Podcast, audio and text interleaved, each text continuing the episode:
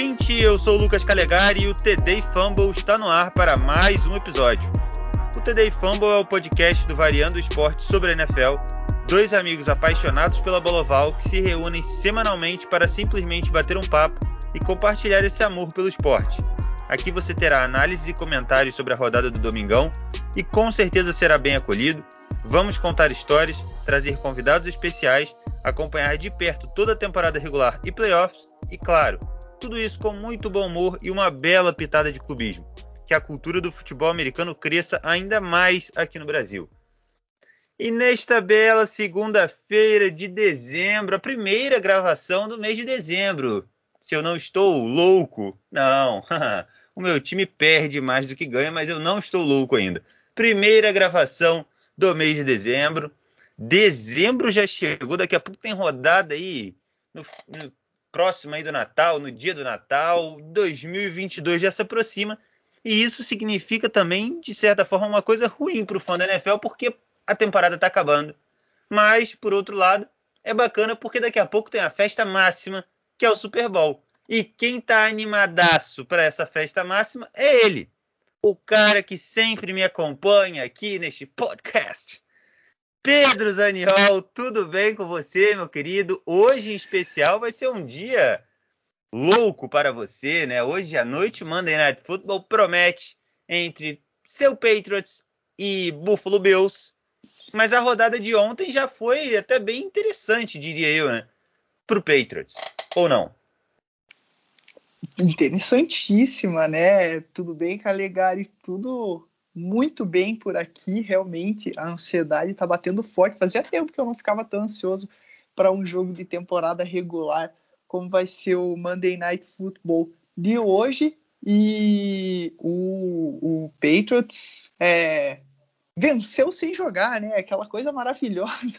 Foi para primeiro lugar da, da conferência sem nem precisar mexer o dedo é, pode perder ela hoje de noite, mas pelo menos essas 24 horinhas aí é, na liderança da conferência. Tem, tem que comemorar, tem que comemorar a liderança, nem que seja só por 24 horas, porque eu tenho certeza absoluta que se você falasse para qualquer torcedor dos Patriots no começo da temporada, na semana 13, não é na semana 1 aí, um joguinho só aconteceu, semana 2 lá no comecinho, na semana 13, dois terços da temporada já foram, o Patriots vai estar tá na primeira posição da, da Conferência Americana. Ninguém, ninguém ia acreditar nisso. Você ia falar, o quê?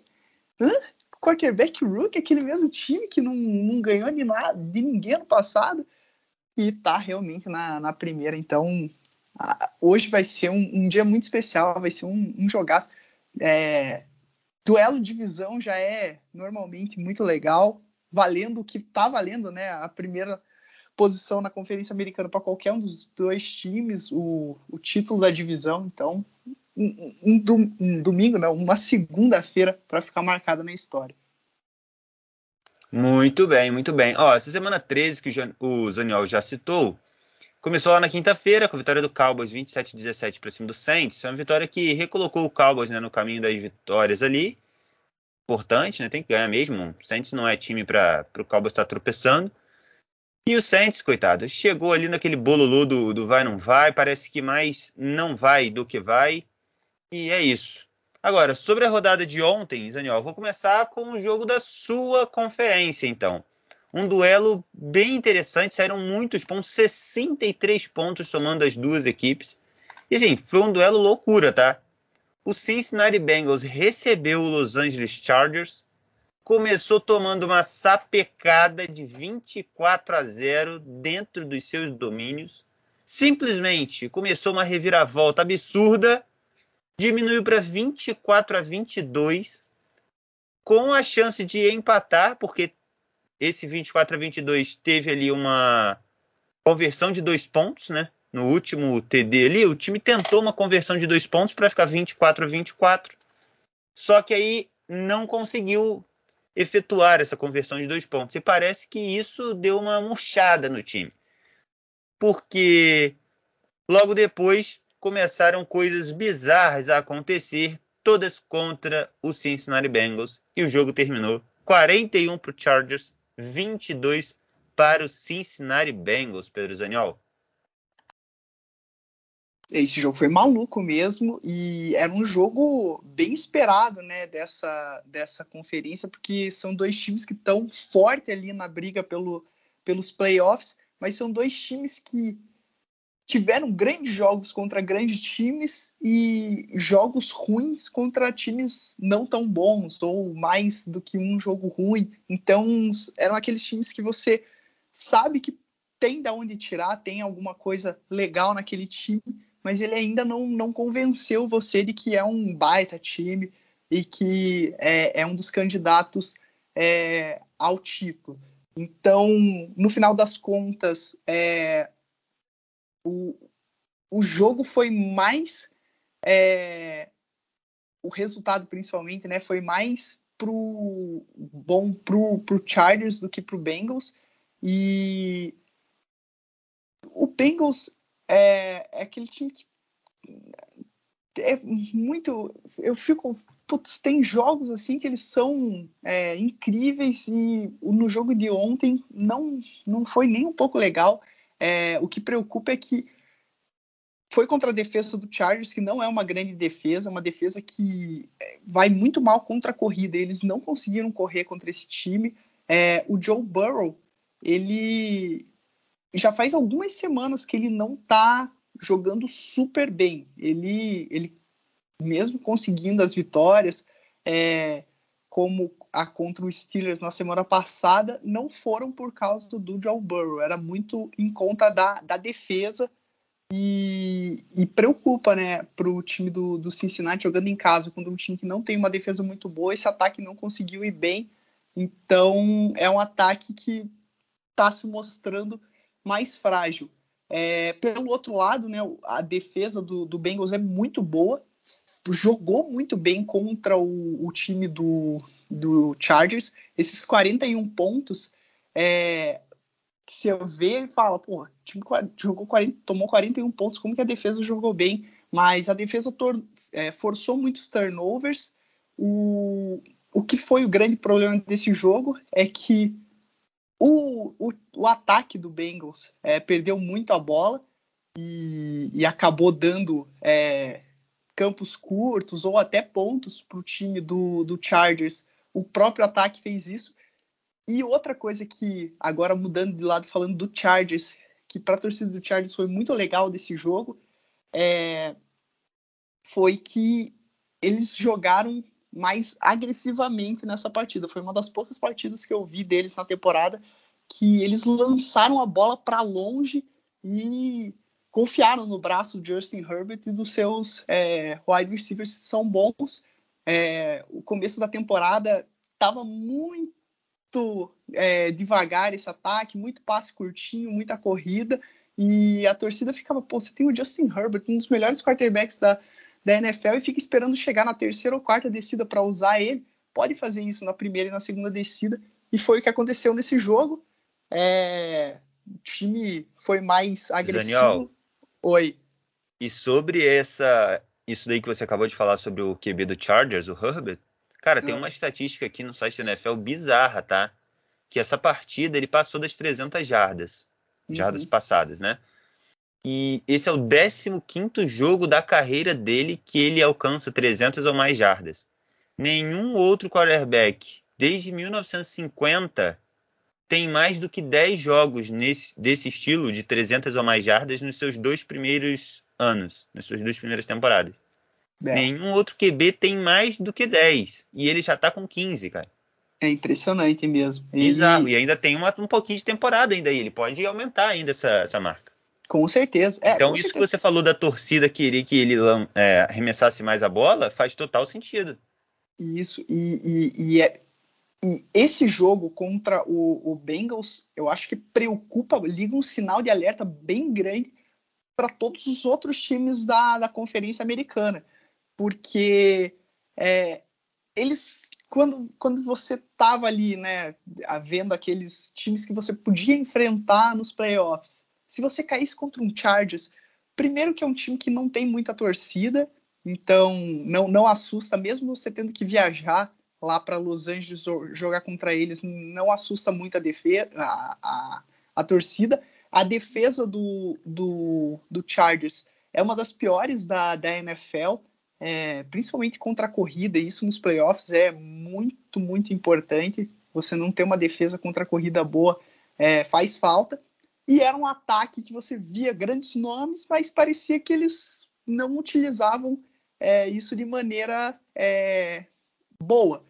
Então, ontem, jogando contra o, o, o, Cincinnati Bengals, que tem um ataque legal, a defesa conseguiu ir bem contra o jogo corrido, o que é bem importante. E o ataque jogou contra uma ótima defesa. A defesa do Bengals é melhor que o ataque deles. Tem uma bela de uma defesa. E, e eles conseguiram lançar a bola em profundidade, é, fazer jogadas é, dinâmicas contra esse time. Então, é, é, aquele jogo que bota o Chargers de volta como um dos times tops aí da, da Conferência Americana. Óbvio que é só uma partida, né? Não dá para achar que, meu Deus do céu, o, o Chargers é o melhor time da NFL e achar que o Bengals tá tudo horrível. Mas são bons sinais que, que esse time do Chargers mostra essa semana e, e, liga um sinal de alerta lá no, no, em Cincinnati, né? Porque, ok, você ganhou de, de goleada do Ravens e do Steelers, que são dois grandes times, mas você tomou uma goleada para o Cleveland Browns, você perdeu para o Jets. Ontem não foi um jogo legal contra o Chargers. Esses jogos começam a, a preocupar a torcida do Bengals, porque é um time que tá querendo fazer barulho nos playoffs. Eu acho que playoffs a gente já pode. É, eu acho que é um time que tem grandes chances de ir, mas de fazer alguma coisa lá, eles precisam melhorar ainda. Boa, muito bem. Sobre, a, sobre você falou aí da, do Chargers não ser um bom time contra o jogo terrestre, né? Eu fui olhar como que foi a produção do Bengals, né? Que daí também pode, pode ter também algum erro aqui no Bengals, né? Chamadas erradas, enfim. Uh, mas o, o Bengals correu, foram 25 carregadas, 25 corridas, né? Com, com ganho de jardas, mas assim, todos ganhos bem pequenos, né? O, o Joey Mixon teve 19 corridas para 54 jardas. Somando todo mundo que correu aqui do time do Bengals, foram 25 corridas é. para menos de 100 jardas, para 96 jardas. Então, assim, uma média pequena, né? Não teve ninguém que conseguiu estourar aí e fazer ali uma, carregar, com perdão do trocadilho, carregar o time do Bengals para o, os first downs e para uh, os TDs e etc.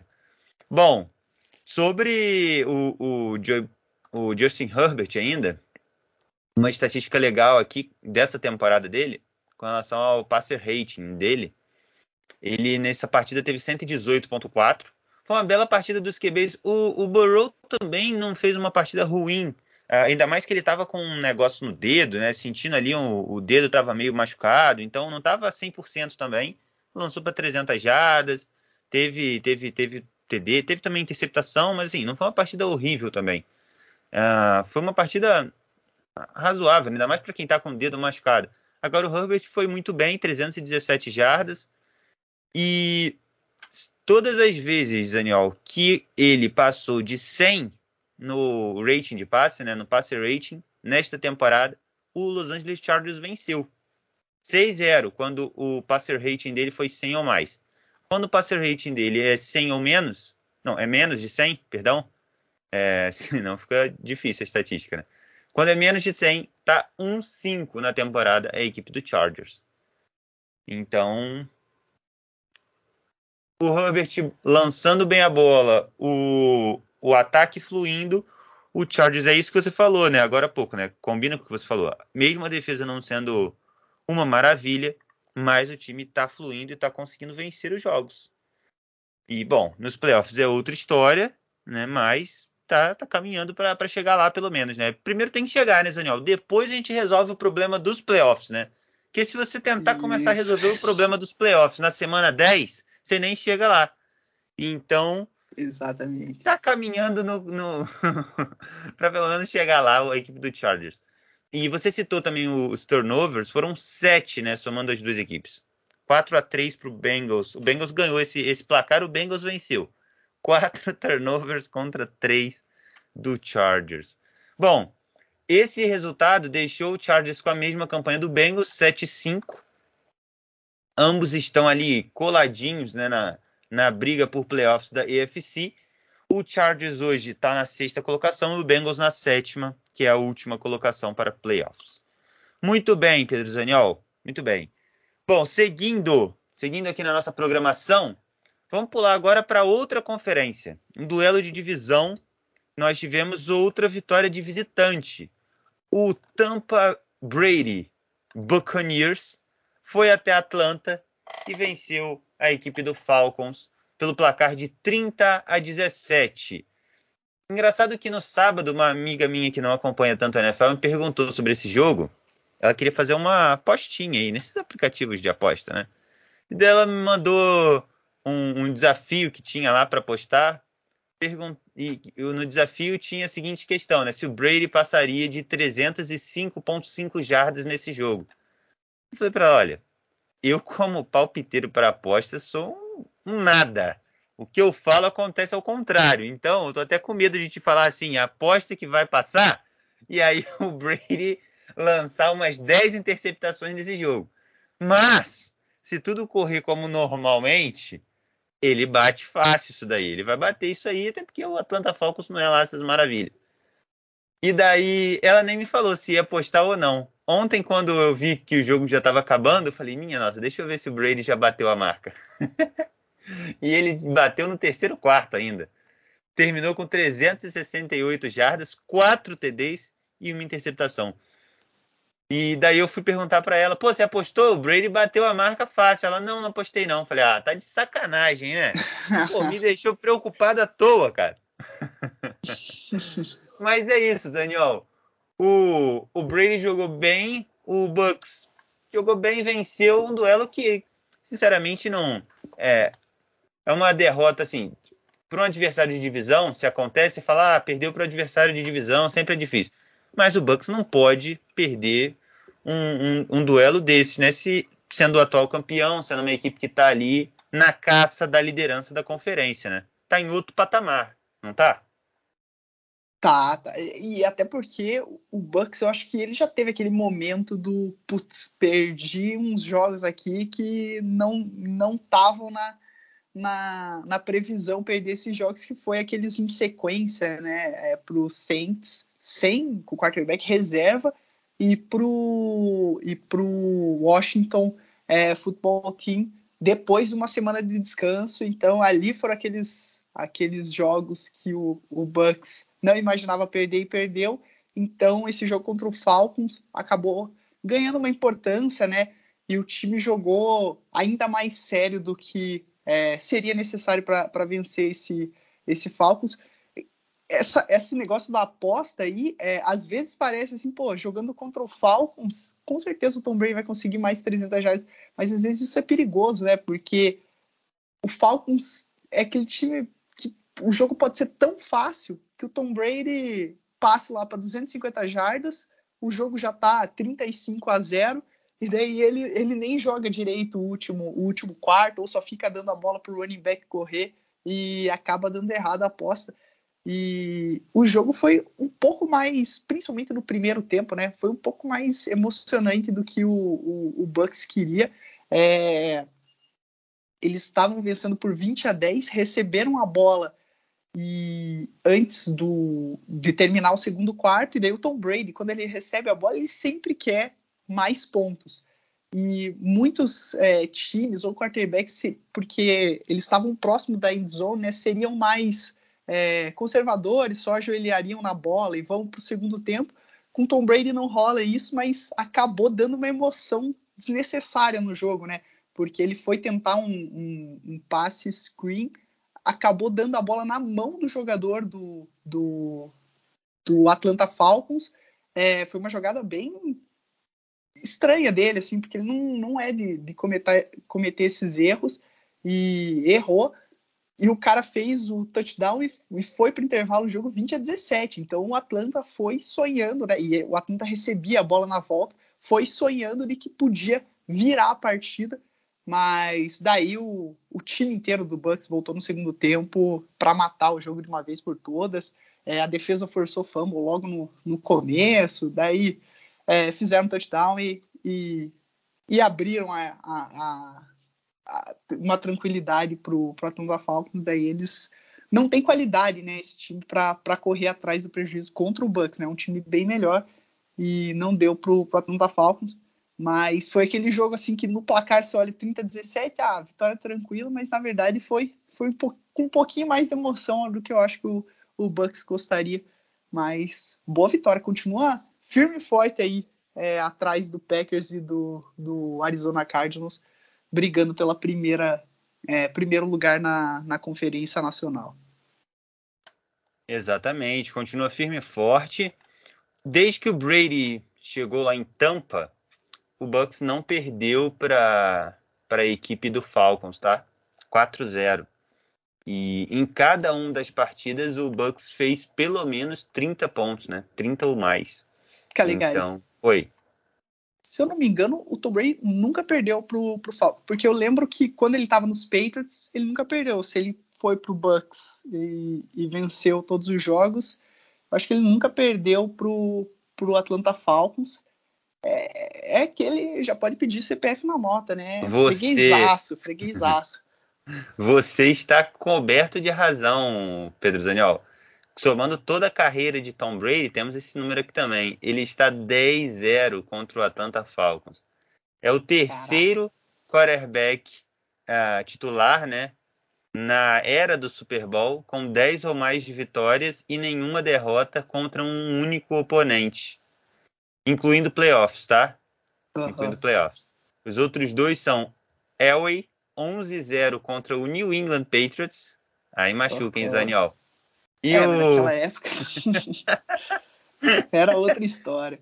É, aí machuca. E o outro é o Luck. Era outro Luck. 11 a 0 contra o Tennessee Titans. E Calegari. Oi? Não, é, o que eu queria falar é que nessa temporada, né, a gente até não, não fala muito nisso nesse podcast, porque tá muito difícil é, escolher um, um, MVP da temporada, né? Não tem nenhum cara assim que você fale, nossa, esse cara tá, tá destruindo. Tá parecendo a bola de ouro, né? Fazendo uma. uma, uma é verdade, uma comparação com, com o futebol. Né? Mas aqui a gente não vai dar, a gente não vai, não vai é, como é que eu posso dizer? Dar um título assim na, na maciota, não, né? Então, mas eu Vamos acho que o, o, Tom Brady, o Tom Brady tem uma chance absurda de ser o Messi dessa temporada. Porque, cara, querendo ou não, o, o, o ano é, ok do Tom Brady é muito acima da média. E, e é um cara que o Kyler Murray perdeu bastante tempo, o Josh Allen deu uma piorada nesses últimos tempos, o Lamar Jackson também. Eu acho que o, quem está disputando forte com o Tom Brady é o Aaron Rodgers, que eu acho que está até jogando melhor que o Tom Brady, mas ele é o atual MVP e lá nos Estados Unidos tem isso da galera dar uma cansar assim de votar no mesmo cara sempre. É, é, difícil o cara ter uma. Ele tá tendo uma temporada pior do que a do ano passado, o Aaron Rodgers. Então é difícil os caras votarem duas vezes pro mesmo cara quando ele não sobe de nível. E, e teve toda aquela história da, da vacina tal. Então pode rolar essa, essa politicagem aí no, no prêmio do, do MVP e acontecer tipo o Messi, assim, é, é um cara que é, não fez o melhor ano da sua vida, mas por ser um cara tão fora de série, por ser um cara tão bom, o prêmio pode cair no colo dele por falta de, de competição. É, vai ser exatamente o Messi mesmo, então. É, bom, polêmicas da bola redonda à parte. O, você citou aí, né, como que o Bucks está na cola do, dos seus adversários ali pelo topo da, da conferência. E essa vitória também ela é importante por outro motivo, Daniel. Se não chegar no topo, ela mantém o Bucks é, com uma distânciazinha saudável do Dallas Cowboys, né? Visando aquilo que nós já falamos de fugir do confronto, o confronto da morte, né? O confronto do Big Five logo uhum. na primeira semana de playoffs. Porque se o Bucks não alcançar o primeiro lugar da conferência, porque tá difícil, né? Envolve o Arizona Cardinals perder e isso não está acontecendo com muita regularidade. Se não alcançar o primeiro lugar para ficar de bye, vai ter que jogar logo no primeiro fim de semana de, de playoffs, mas pelo menos ficando em segundo ou terceiro, enfrenta um adversário bem mais abaixo do nível do Atlanta Falcons. do nível do Atlanta Falcons. Essa é a verdade. Uhum. A galera que tá ali é do nível do Atlanta Falcons ali. Pode ter um pouquinho mais, um pouquinho menos, mas é, é tudo ali, naque, naquele nível, mais ou menos. Uhum. Agora, o quarto colocado, que é o Dallas Cowboys nesse momento, e venceu na rodada também, na quinta-feira, jogou uma pressãozinha no Bucks. O quarto colocado vai pegar o último colocado do Big Five, que é o Los Angeles Rams hoje. Então, esse duelo aí já é um duelo que, cara, é, aí é saindo, é, é, é saindo faísca. Né? E, obviamente, não é interessante você já pegar um duelo deste cara, né? Isso implica em você só jogar jogos assim, basicamente, até o Super Bowl. Então, essa vitória também, o Bucks tem vantagem no confronto direto contra o Cowboys, então hoje o Bucks tem dois jogos de vantagem para o Cowboys. Teria que perder duas seguidas e o Cowboys ganhar duas seguidas para que essa ultrapassagem acontecesse. Né? Então a gente já coloca aí que só na, no fim da semana 15 ela poderia acontecer. Então já está próxima aí de. Seriam mais três rodadinhas aí para o Bucks garantir essa, essa classificação praticamente, como pelo menos terceiro. Bom, seguindo, Pedro Zaniol, Vamos passar agora para, já que eu citei agora há pouco, o líder que quase não está perdendo, vamos falar do jogo dele.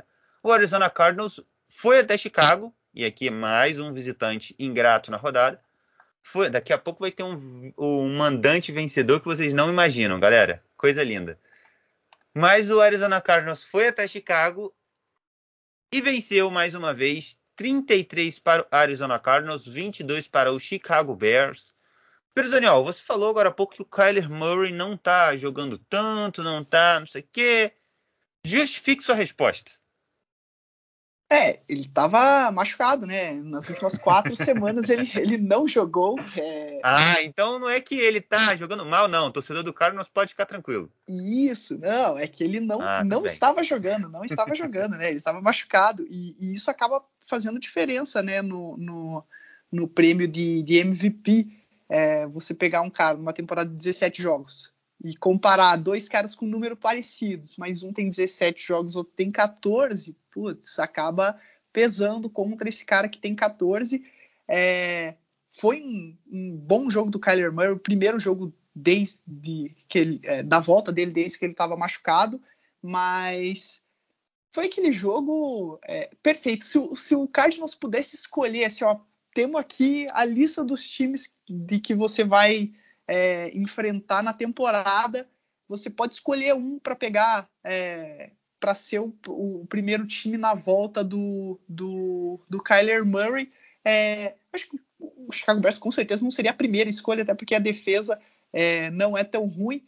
Mas nesse momento da temporada, o, o Chicago Bears seria top três escolhas, porque com quarterback reserva, o Andy Dalton, a defesa do, do Bears com muitas lesões. É, o melhor jogador da defesa deles, o Kalil Mack, não está jogando. É, a Ken Hicks também não jogou. Então, é um time que vem bem desfalcado. E do outro lado, né, o time do, do Cardinals, que estava sofrendo com, com lesões nas últimas partidas, Teve a volta do, do Kyler Murray, teve a volta do DeAndre Hopkins, que é um baita wide receiver, e, e isso acabou é, fazendo completamente a diferença né, na partida de, de ontem. O Kyler Murray fez quatro touchdowns, é, dois passando e dois correndo com a bola. O DeAndre Hopkins também teve touchdown recebendo. Então, esse time aí com, com jogadores voltando é, de lesão. É um time muito forte, muito melhor que o time do Chicago Bears. E do outro lado, putz, quatro interceptações do, do Andy Dalton. Simplesmente não tem como você vencer uma partida é, contra o, o, Arizona Cardinals tendo quatro turnovers contra contra zero, né, contra nenhum do, do Arizona. Então, é, esse, esse o placar também engana um pouco. Um 33 a 22 você fala, ah, até que foi. É, o, o, Chicago Bears deu um sufoquinho no final, mas o, o touchdown que eles fizeram, o jogo já estava bem garantido. Foi uma vitória tranquila durante grande parte do jogo para o Arizona Cardinals. E é um time que é, não tem mais. mais quem, quem ainda duvida desse time nesse, nesse nível de temporada é, é hater mesmo, porque é um time que já teve várias, vários problemas, consegui, continuou vencendo jogos mesmo com esses problemas, tá aí com 10 vitórias e dois, duas derrotas, é o melhor time da NFL, não só da, da Conferência Nacional, é, é um dos belíssimos candidatos ao título, tem um ataque muito bom, uma, uma defesa que também vai bem quando precisa, então uma vitória é, bem boa pro, pro Arizona Cardinals na volta do Kyler Murray, que não precisou ser muito exigido. E, cara, com o passar do tempo, né, se ele vai voltar a ficar cada vez mais saudável, esse time vai, vai chegar nos playoffs tinindo, assim, vai chegar para brigar mesmo. Tô, tô bem ansioso para ver como que esse time vai, vai render né, na pós-temporada, porque na temporada regular ele já está superando em muitas expectativas. Vamos ver se eles conseguem manter isso nos playoffs. É, aí chega nos playoffs, perdem na primeira partida e tudo que a gente falou aqui a temporada inteira é, cai por então, terra. É, vai por água é, abaixo. É, o, é o negócio do mata-mata, né? É. Jogo único, cara. É, é, eu, eu acho que, que é isso. Você não pode e... falar do trabalho do, do, do, treinador do time inteiro por causa de um só jogo. Cara, Sim. tem jogo que, sei lá, alguma coisa pode dar errado. Então, esse, Daniel, é, esse, esse é a beleza do futebol americano. Pegando até o gancho nisso que eu estava falando agora há pouco da classificação, é, não é impossível que isso aconteça, cara. Não é. E assim, não é nem. Pode ser que pro, pro fã mais desligado, ou até, até para aquele aquela pessoa que não acompanha tanto, chega ali só para os playoffs e tal pegando de novo isso que a gente estava falando aqui do Big Five, né, dos duelos, possíveis duelos de playoffs, se acontecer de todos os favoritos irem vencendo seus joguinhos, a gente teria na estreia do Arizona Cardinals nos playoffs, ele enfrentando Cowboys ou Rams, certo? O vencedor desse duelo. E aí do isso. outro lado, do outro lado, Green Bay Packers e Bucks se enfrentando. Brady contra Rodgers, né? Então, cara, uhum. o Cardinals não vai se acontecer dos favoritos irem vencendo, o Cardinals não vai ter uma estreia mamata. A mamata é ficar sem jogar na primeira semana, poder ter um tempo de descanso, de recuperação, de ajustar ali os ponteiros e tal. Mas a estreia tá longe, tá se desenhando longe de ser uma mamata. E aí pega um Cowboys e um Rams, cara, mesmo jogando em casa, o, o Cardinals, né, jogando é em casa, difícil. é difícil. Não dá para falar assim, ah, tá jogando uhum. em casa é moleza. Não é moleza não. Então, Uh, inclusive, as duas únicas derrotas do time na temporada foram em Arizona. o time está 3-2 em Arizona e fora de casa está 7-0. Tá? Então tem até uma estatística aqui sobre, sobre isso, o que é o terceiro time na história a vencer sete jogos seguidos fora de casa por 10 ou mais pontos em todos em uma mesma temporada. Os outros dois foram o 49ers de 84 e o Cowboys de 68. Mas, cara, é, é, é, complexo, né? Mas vamos acreditar aí, porque como você falou, uma coisa que você falou que eu, que eu concordo demais, não tem como a pessoa tá duvidando ainda do potencial desse time, né? Já passou muito dessa, desse período aí. Bom, Exato. você citou o 2-2 aí do Kyler Murray dois TDs passando e mais dois correndo com a bola, ele é o primeiro QB do Cardinals a conseguir isso desde o Josh McCown na semana 15 de 2004, Pedro Daniel. Olha só que loucura, hein? E o menino Murray também alcançou uma marca interessante nesse jogo, que ele entrou ali para o clube dos 10 mil de jardas passadas. É o quarto Schoffen, quarto Schoffen na, na história da NFL a conseguir entrar para esse clube. Tem gente que entra depois de deixar de ser Schoffen. Os outros três são Bledsoe, Winston e o Marino. Bons números, hein? Bons números, boas marcas. Tem mais aqui, mas eu vou até parar de falar para o torcedor do Cardinals não falar que eu estou zicando o time. Sobre o Chicago Bears, é a mesma coisa de sempre, né? O Chicago Bears hoje ele tá na frente só do Lions e do Seahawks na conferência, né? Então não dá, dá para dizer que ele é o último até. Porque o Lions é café com leite nessa temporada e o Seahawks também, é, né, acordou para a vida Pô, tarde demais. Oi. O, o, o, Bears ele tá numa situação que é muito complicada, né? Porque é, eles não estão com o, o, quarterback novato deles jogando, então ele não está uhum. aprendendo, mas o time não tem uma escolha na primeiro round do draft, então também não, não precisa ficar perdendo o jogo. Mas é. eles querem. É, dizem que o vestiário quer demitir o treinador, então não tem também porque eles ganharam. É, vira, vira, fica um negócio uma maluquice. Eu não sei o que o Chicago Bears quer nessa, aí, nessa, aí, nessa aí NFL. Tá complicado, tá complicado. Não precisa perder, mas também não quer ganhar. Aí é. fica um negócio meio difícil, porque ficou sem opções. Né? As opções ficam bem escassas. Empatar no futebol americano é difícil. Então, é. Daí, né? Seria, seria, seria legal se tivesse um time que jogasse pelo empate. Jogasse em busca do empate, mas eu só quero empatar os jogos. Isso aí dá nome até de documentário, hein? Daqui a alguns anos, NFL Filmes em busca do empate. Chicago Bears. Bom, vamos parar de, de brincadeira. Já que eu falei do, do Chicago Bears aqui, que tá numa pindaíba danada, vamos pegar uma onda aqui de pindaíba, Pedro Daniel, porque tem bastante, né? NFC, então tem um monte aqui pra gente passar. Vamos passar pela pindaíba, de uma pindaíba que tá bem do lado aqui do Chicago Bears. Eu não tenho nem o que falar sobre ela, tá? Você fala o que você quiser, a gente termina o mais rápido possível o comentário, porque esse time não merece nada nem minutos nesse podcast. O New York Giants, para variar, perdeu uma partida, desta vez fora de casa, foi até a Flórida, se distraiu no sábado brincando lá nos brinquedinhos da Disney, chegou todo mundo cheio de cheeseburger na barriga e perderam para o Miami Dolphins no domingo.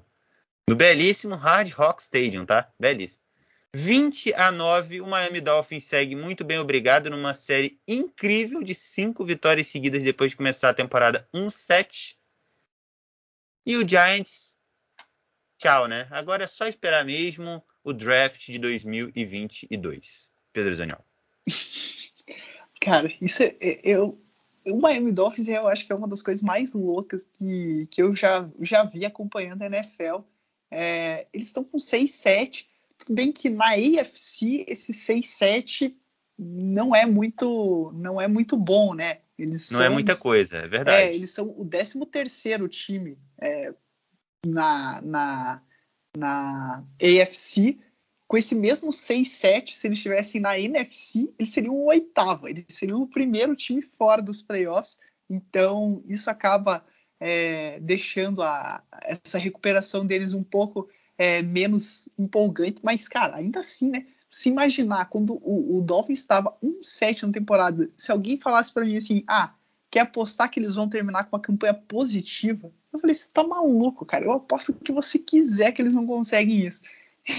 e agora eles estão 6-7, o próximo jogo deles é contra o New York Jets. Eles podem empatar tudo ali, ficar no 7-7. E, tudo bem, os três últimos jogos são mais complicados, mas ainda assim, né? Um time que estava completamente fora, é, fazendo uma recuperação muito boa. O, o, o, Giants, na partida de ontem, putz, daí com o quarterback reserva, né? Com o Mike Glennon, é, é, é, complicado, né? Você vencer um time que tem, vem num momento tão bom que nem o. o com o, titular também é complicado, Pedro Zaniol. É, então, mas se, se com, com, o titular já era difícil, com reserva é mais difícil ainda. É, a defesa, eu acho que o Dolphins, eu acho que por estar com o quarterback reserva, o Giants, o Dolphins foi para esse jogo não numa pegada tão legal, assim, foi achando que, que ia ser mais fácil do que do que era para ser. E, e, a defesa do Giants deixou o jogo bem, bem disputado aí por bastante tempo, mas no final das contas, é, o time do Giants dessa temporada tá, tá muito fraquinho. Quarterback reserva ainda, é, é, é pedir demais para eles. E, e, diferente do Bears, né, o, o, Giants tem sua escolha no draft, tem um quarterback que não é o, a resposta para o futuro, então eles têm motivos para perder, sim. É, para o Giants não é algo ruim você ficar com uma escolha melhor no draft.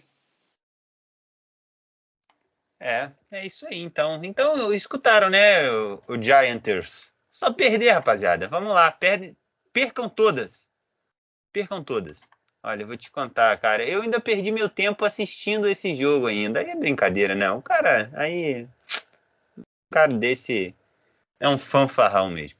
Bom, mas olha, o, o Dolphins, ele, cara, no, na EFC tá complicado ali, esse 6-7 ainda deixa ele na última posição do grupo que briga, né? É o 13 terceiro colocado. Mas tem esse joguinho contra o Jets na semana que vem, que pode dar uma reforçada boa. E depois, amigo, aí é ver se quer mesmo. Se quer, se quer, vai, filhão. Se quer, vai, entendeu? Nas últimas semanas ali. Tem que partir pro tudo ou nada, pro desespero. Vai que é tua, vai que é tua Miami Dolphins. Entendeu? E é isso, não tem para ninguém. Bom, pulando de um Nova Yorkino que perdeu para o outro e seguindo na pindaíba, chegamos no New York Jets, que acabamos de falar que vai jogar contra o Dolphins na semana que vem.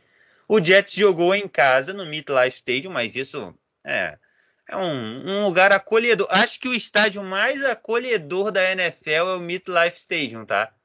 É o estádio mais acolhedor da NFL. O que chega de time lá e faz uma festa é uma brincadeira.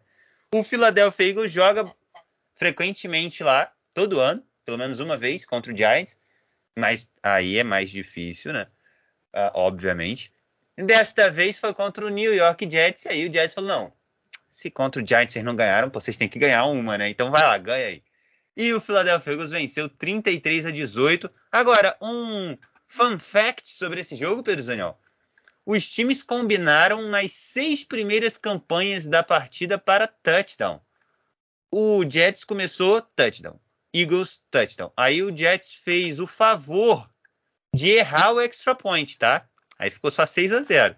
Aí o Eagles foi lá, touchdown 7 a 6. Daí o Jets foi lá, outro touchdown. Aí eles falaram: bom, vamos pro extra point, tá? Agora você acerta. Não, não acerta novamente. O cara errou o extra point e ficou 12 a 7. Parecia um quatro field goals da equipe do Jets. O Jets também não se ajuda, né? Aí é duro, amigo. É duro. Eagles, touchdown, 14 a 12. O Jets foi. o Jets foi lá, outro touchdown. Não, agora não vamos mais para extra point. Vamos para o two point conversion. Vamos para a conversão de dois pontos para a gente melhorar isso aqui. Também não deu certo. 18 a 14. E aí o Eagles fechou essa sequência de seis posses para começar a partida e seis touchdowns. O Eagles foi lá, fez mais sete pontos, 21 a 18, e aí já parecia que o Jets tinha feito seis field goals contra três touchdowns do Eagles, já estava perdendo por três pontos. Mas o fun fact de, disso tudo aqui é que desde 1978 a gente não tinha uma partida começando desta forma, com os times combinando para seis touchdowns nas seis primeiras campanhas né, ofensivas. Engraçadinho, né, Pedro Zaniol? Esse jogo começou engraçadinho. E o Jets parou nos 18 pontos. Ficou nos 18 Cansou, pontos. Cansou, né? Errou tanto extra point que falou: ah, gente, olha, isso aqui não é pra, não é pra mim. O Jets falou: isso aqui, negócio de marcar ponto, não é pra mim. Parei por aqui. Cara, se, o jogo, e... se o jogo tivesse acabado depois dessas seis posses, não mudava nada. O Eagles tinha vencido e estava tudo bem. É verdade. Mas, cara, o, o, o time do, do Jets, coitado, é, é um time muito fraco, né? Ano passado ele já foi um dos piores times da, da NFL. Eles estão tentando se reconstruir, mas ainda é um time é, muito abaixo da média em, em muitas posições. E, e, cara, eu fico a NFL tem essas coisas assim que com o Jets aconteceu isso há algumas semanas atrás e, e, eu já falei que meu Deus do céu é coisa de maluco você falar isso que foi aquele jogo que o Mike White primeiro jogo dele como titular né ele era reserva do Zach Wilson ele venceu o Cincinnati Bengals e daí tinha gente falando nossa o Mike White tem que ser o titular desse time do, do New York Jets aí eu pô, tem, tem gente que é muito fora da, fora da casinha, né? E, e, e o que está acontecendo com o Philadelphia Eagles nessa semana é, é bem parecido, porque o Jalen Hurts teve o pior jogo da sua carreira na, na semana passada contra o Giants, e mesmo assim o Giants quase conseguiu perder aquele jogo, mas, mas venceu, né, por 13 a 7. E, e na semana seguinte o Jalen Hurts machuca, vai para o banco de reservas, entra o Gardner Minshew, que é o quarterback com a bigodeira mais bonita do, do da NFL. Cara, é, é, estiloso e jogou contra essa defesa do New York Jets, que é uma mãe. Pô, o cara mandou bem no jogo, né? Mas não significa que ele tem que ser o titular e que ah, o Jalen Hurts é horrível. Se fosse o Jalen Hurts jogando contra esse time do New York Jets, ele também ia aparecer o melhor quarterback da história, ia acertar todos os passes, porque a defesa é muito ruim. E, e o Minshew, fale. É, o passer rating do Minshew foi de 133.7, aproveitou, hein, tirou a barriga da miséria. Isso. E foi o maior passer rating de um QB do Eagles desde Nick Foles na semana 9 de 2013 onde ele conseguiu 158.3 contra o Raiders. Que Se é, o engano, é, é, o máximo, né? É o máximo. Isso, pois ele é. fez 7 TDs nesse jogo. É, olha só que loucura. É, é, o recorde da NFL. Olha só que loucura. E eu só queria falar, você falou da bigodeira do Minch, a bigodeira do Minch só não é mais bonita do que a bigodeira de Bruno Picciarelli, nosso parceiro aqui de Variando Esporte. Pode, pode seguir. Isso. Então, é, mas basicamente é, é, é isso, né? O time é, correu bastante com a bola, como ele vem fazendo nas últimas semanas, correu muito bem, porque a defesa do Jets não, não consegue parar ninguém, e, e daí isso facilita, ajuda muito a vida do, do quarterback, né, quando o teu jogo corrido está indo bem.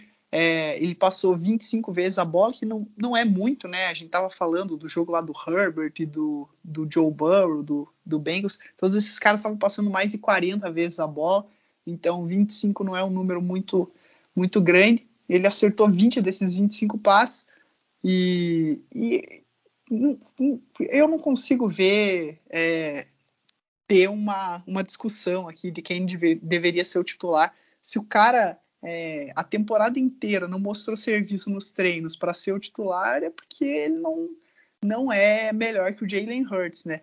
Então o, o Hurts, infelizmente, está machucado, não sei quanto tempo ele vai ficar de fora. A próxima semana do Eagles é bye, então acho que ele vai ter vai conseguir voltar depois do bye, mas se fosse ele jogando contra esse time do Jets, ele teria números tão parecidos quanto, até melhor, porque o time é, é muito ruim.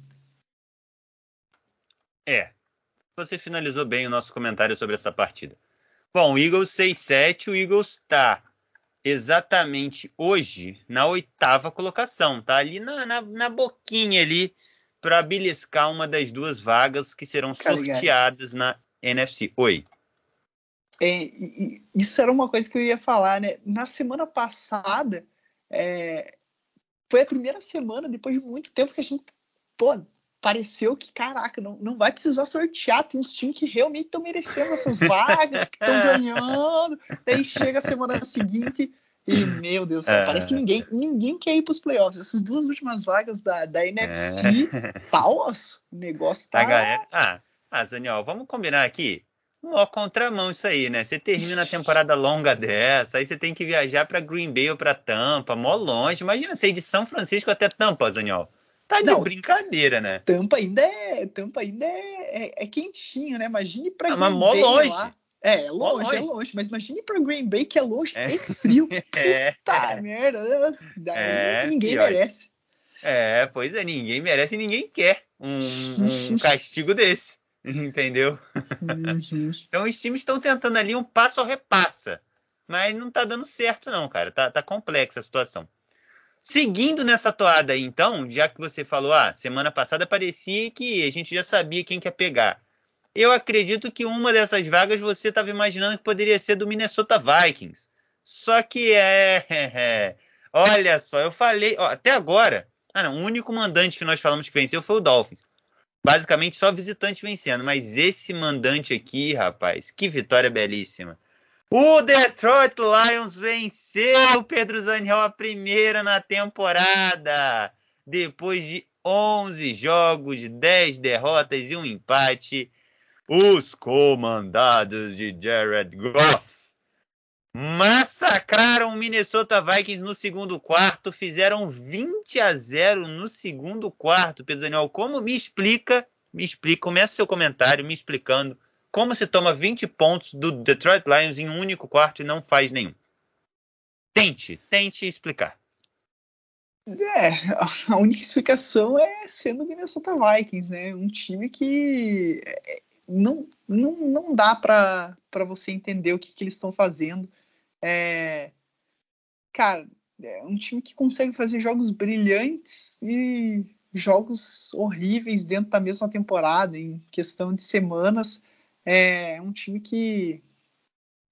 Cara, não, não, não consigo entender. E, e, não foi aquele jogo assim que. Ah, é, o Vikings foi super conservador, pelo menos no ataque, né? Falando, foi super conservador, como aquele jogo contra o Dallas Cowboys, e achou é, que, o, que o Detroit Lions era um time morto e, e foram só para fazer o feijão com arroz. Não, no ataque eles, eles jogaram bem até, eles é, tentaram ir para quartas descidas, é, fizeram passes é, longos, não ficaram só fazendo jogada de corrida.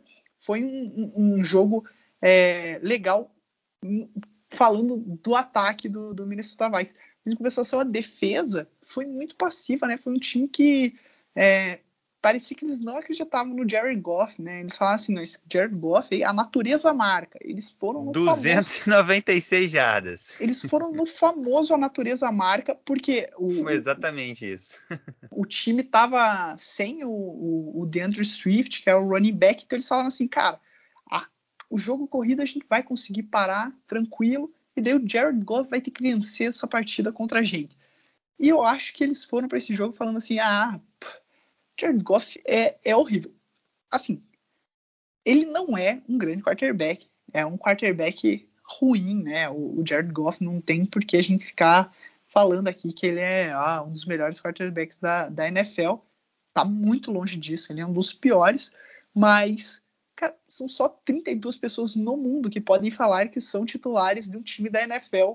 Então, é óbvio que se você deixar, esses caras têm qualidade para lançar bem a bola. O Jared Goff foi escolha número um do draft. É, ele não é um, um, um, Zé Ninguém, um cara que não consegue lançar a bola. Se você der é, um cara livre toda jogada para ele, a, a, chance dele acertar é bem grande. E foi o que aconteceu, né? O, o time ficou olhando o Jared Goff jogar. É, o drive final, assim, eu acho que é uma das coisas mais deprimentes que um torcedor do Minnesota Vikings já viu na face da terra. Assim, o time não tinha tanto tempo no, no, no relógio, o jogo estava 27 a 23, então o field goal não adiantava nada para o Detroit Lions, eles precisavam de um, de um touchdown.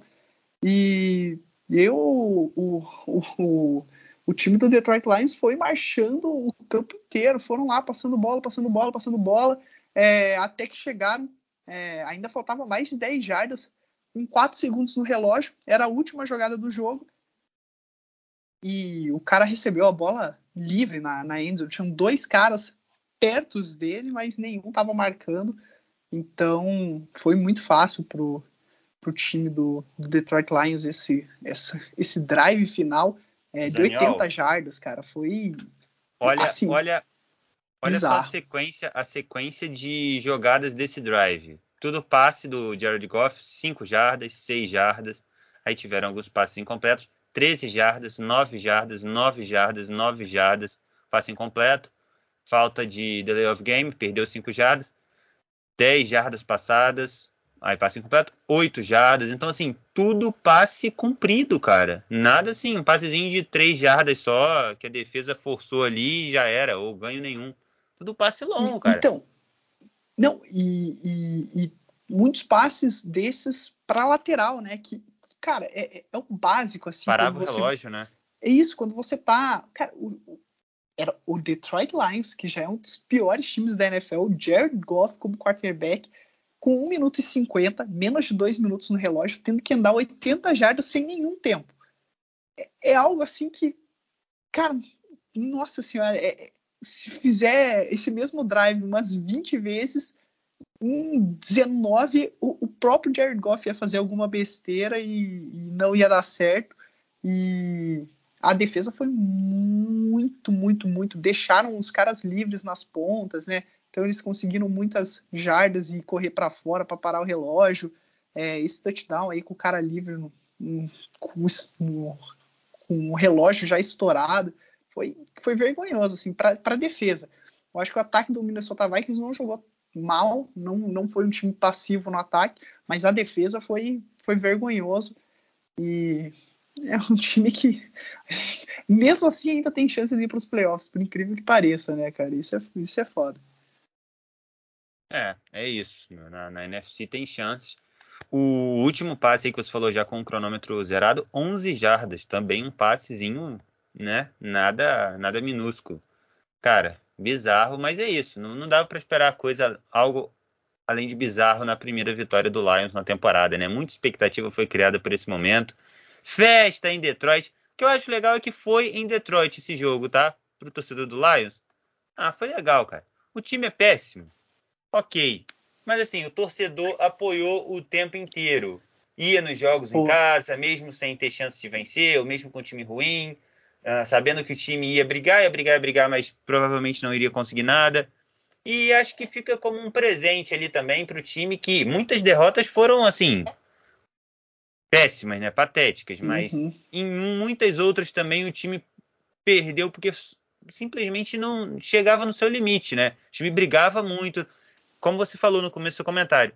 Não era um time que entrava em campo de qualquer jeito, na sacanagem, para perder os jogos. Né? Isso. Né? Então, fica como um presente aí para o time. Eu, assim, não dá para dizer que eu tinha certeza, porque eu não sei do futuro, né? Mas uhum. eu tinha, assim, acreditava demais que o time não iria terminar a temporada sem vencer pelo menos uma partida. Acho muito difícil, no nível que a NFL chegou, ter um, um time que jogue 17 partidas agora, então, com aumento né, de número de jogos, 17 partidas e não ganhe uma. Então, é, acreditava que o Lions ia vencer pelo menos uma minha, venceu, e. Bom, agora na NFC ainda dá para brigar para Não é de sacanagem. Mas venceu o Minha e vamos seguir aqui no nosso podcast depois desse momento de alegria para o torcedor do Lions. Para finalizar aqui, um momento pindaíba, um momento vergonha alheia agora. Porque o Houston Texas em casa tomou uma sapatada do Indianapolis Colts. Colts que essa semana tivemos Titans de bye, né? Folgando junto com Packers, Browns e Panthers.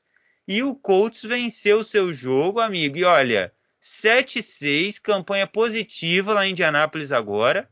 E essa divisão, Zaniol, que já, já cantamos aqui como cravada para o Tennessee Titans algumas semanas atrás, pelo menos na matemática agora ela tá, ah, tá certo que o Colts tá, né, Uh, ainda está um pouquinho longe, mas ela matematicamente está possível agora para o torcedor do Indianapolis Colts. 31 a 0 fora de casa em cima do Houston Texans.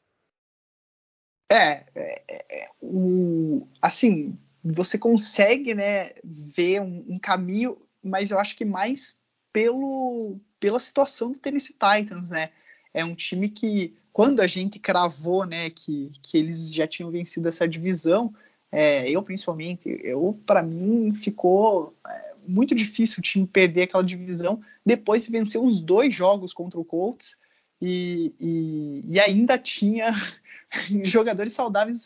Tinha perdido o Derrick Henry, mas ainda tinha né, outros jogadores. Só que a cada semana que passa, mais jogador do Tennessee Titans vai se lesionando, eles começam a perder alguns jogos e ainda é muito difícil pro, pro, pro Colts por conta daquilo que a gente falou, né? Dos dois jogos é, que eles perderam para o Titans. Então eles têm que ficar um jogo a mais, com uma vitória a mais, né? É, se os dois acabarem, por exemplo, 11-6, quem, quem passa é o Tennessee Titans, né? O, o, o Colts precisa chegar a 11-6 e torcer para o Tennessee Titans perder um joguinho a mais, ficar 10-7 e, é bem difícil que, que isso aconteça, mesmo com tantas lesões do, do, do Tennessee Titans, mas dá para sonhar ainda, né? Não tá, pelo menos para os playoffs, a, a vitória é, é, muito boa porque é, deixa o time mais próximo aí é, dos playoffs. Ele ainda não está na zona de classificação, mas está na cola, assim, Nona time, colocação. É, qualquer time que bobear, eles, eles pegam essa vaga. Bobeou, dançou. Porque, isso, porque o Colts é um time que, que começou mal a temporada, mas de lá para cá é, só tá fazendo. Até os jogos que perdeu, né? O jogo que perdeu pro Tennessee Titans, o jogo que perdeu pro Buccaneers, foram aqueles jogos que os, o Bucks e o, e o Titans tiveram que suar para vencer. foi no finalzinho. E, e o Houston Texans, oficialmente, é o primeiro, cara, na 13 terceira semana, né? É o primeiro time eliminado do, dos playoffs. Então, a temporada do Texans acabou. É, o time até durante o jogo substituiu né, o Tyler Taylor pelo Davis Mills. É, se eu fosse o, o, Houston Texans, de agora em diante só jogaria com o Davis Mills, porque foi draftado nessa temporada, né? Ele pode ser o quarterback do futuro do time, precisa jogar com ele para ver se vai ser isso. E é um time que se perder também não, não é ruim, porque eles têm a escolha do draft deles nessa temporada, vão, vão poder né, escolher um outro quarterback ou um, um jogador bom para ajudar o Davis Mills. É, um time que tá, tá, de férias, né? Agora acabou a, a temporada deles, eles não brigam por mais nada, é mais tentar é, evoluir esse time para o futuro, tentar melhorar. E do lado do, do, do Colts, fez o que um time bom jogando contra um time ruim tem que fazer, né? É, amassar, jogar é, com tudo e, e, não deixar, não dar sopa pro azar. 31 a 0, vitória absurda do, do Colts contra o Titans. Titans não, contra o Texans. e essa foi a primeira vitória do Colts, Zaniel, num shootout, né, ganhando de zero com, é, fora de casa desde a semana 14 de 1992, Pedro Zaniol. Eu não era nem nascido quando o Colts tinha vencido a última partida dele fora de casa e sem deixar o adversário fazer pontos. Lá em 92, essa vitória foi num lazarento 6 a 0 contra o New England Patriots. Nossa senhora. 6 a 0 Olha, vale, vale pesquisar depois. Isso aqui deve ter, deve ter tido, sei lá, dezembro, né, semana 14, deve ter então, tido neve para tudo quanto é lado nesse jogo. Você né? tem uma noção? E, e, em 92, é, o Texans nem existia. Um Nossa. monte de time da, da NFL nem existia ainda. O Jacksonville Jaguars, o Carolina Panthers, o Baltimore Ravens não existiam.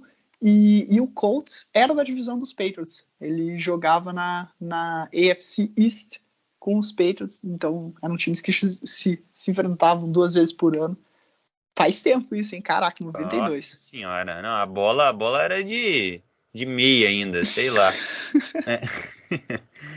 Ô, Zaniol, só fechando aqui sobre o Colts, que se a divisão tá complicada, né? Você falou bem que a briga pelo wildcard tá bem viva, né? Se o Patriots, já pegando o Patriots aqui como gancho, ajudar hoje à noite vencer o Monday Night Football contra o Bills, as três vagas de wildcard vão ficar com times que têm campanha 7-5 e o Colts está 7-6, um joguinho a mais do que elas. Então, tá próximo, tá, tá ali no bololô, né? E o Colts vive um grande momento. Perdeu na semana passada, uhum. ok, mas tirando os times que estão on fire na AFC hoje, que são Patriots, Chiefs e Dolphins, vende, o Patriots vem de seis vitórias seguidas, Chiefs e Dolphins de cinco. Tirando esses times, nas últimas cinco rodadas, o Colts é o melhor da AFC. São quatro vitórias e somente uma derrota da semana 12. Então, é um time que vive um bom momento e tem tudo para ficar nessa briga aí até o, o final da, da temporada, acredito. Né? Bom, você falou que o Texans foi o primeiro time oficialmente eliminado dos playoffs porque esse time que eu vou chamar agora aqui jogou no horário intermediário. E aí ele ficou com ciúme do Texas e falou: Eu também quero ser eliminado dos playoffs. E ele foi lá e perdeu o jogo dele. Companheiro de divisão do Houston Texans, o glorioso Jacksonville Jaguars, que tem a mesma campanha do Houston Texans, ambos estão 2-10. Foi até Los Angeles enfrentar o Rams e perdeu só por 37 a 7, Pedro Zaniol. Que loucura, hein? Não é, não é, não é nem de perto a temporada que o Sunshine Player esperava, né?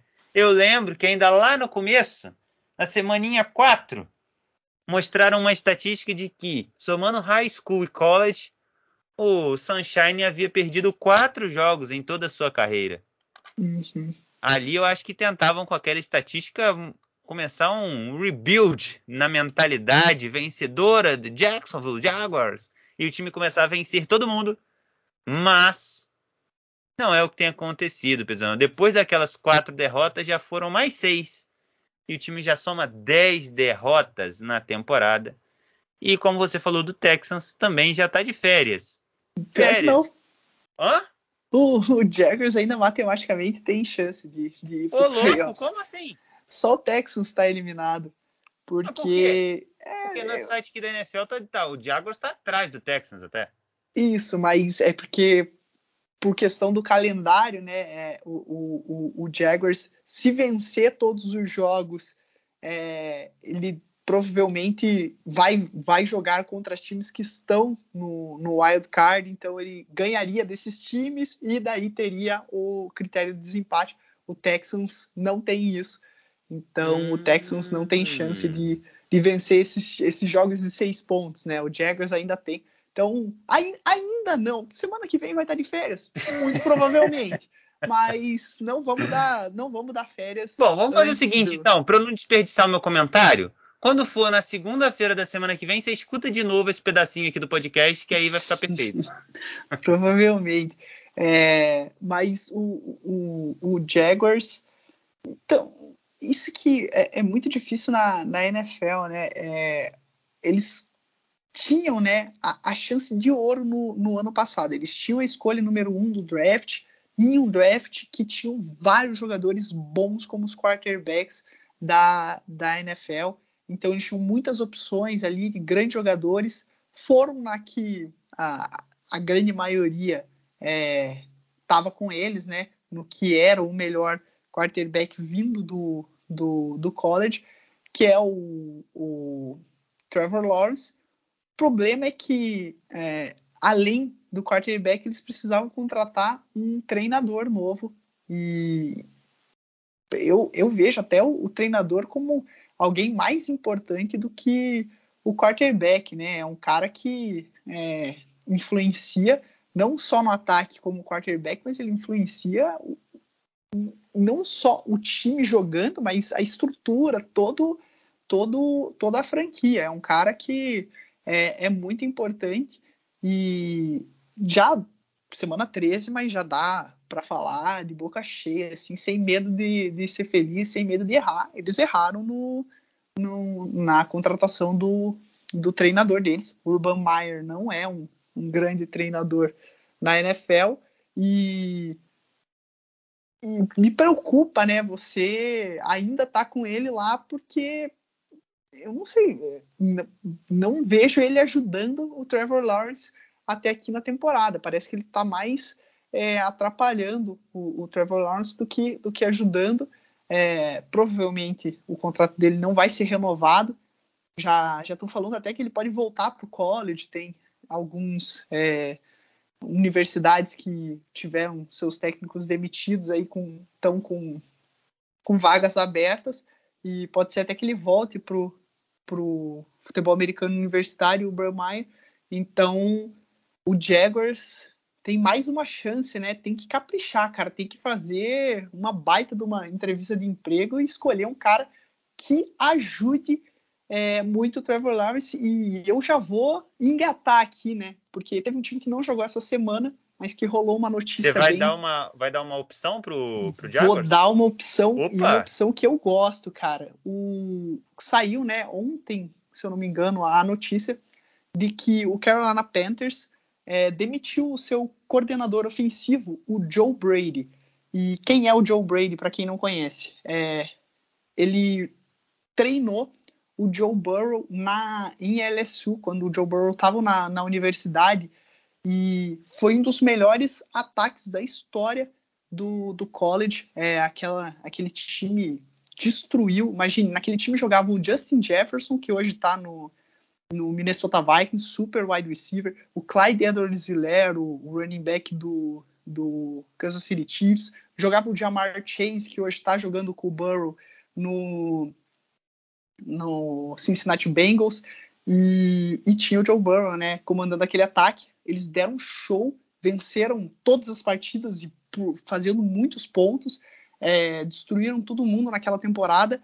Depois ele foi contratado para o Carolina Panthers para tentar resolver o problema de ataque do time. Ele conseguiu fazer isso. Ele fez o Ted Bridgewater e o Sam Darnold jogarem melhor do que eles jogavam em outras franquias. Mas, cara, é isso, né? Você dá. Pode ser o, o melhor chefe do mundo. O cara pode ter três estrelas no Michelin. Se você der queijo estragado para ele, dar ingrediente ruim, o cara não vai conseguir. Ele, ele vai tirar a melhor refeição ali que ele pode, mas ele não vai fazer um prato maravilhoso. Ele não vai conseguir te entregar é, a melhor coisa do mundo.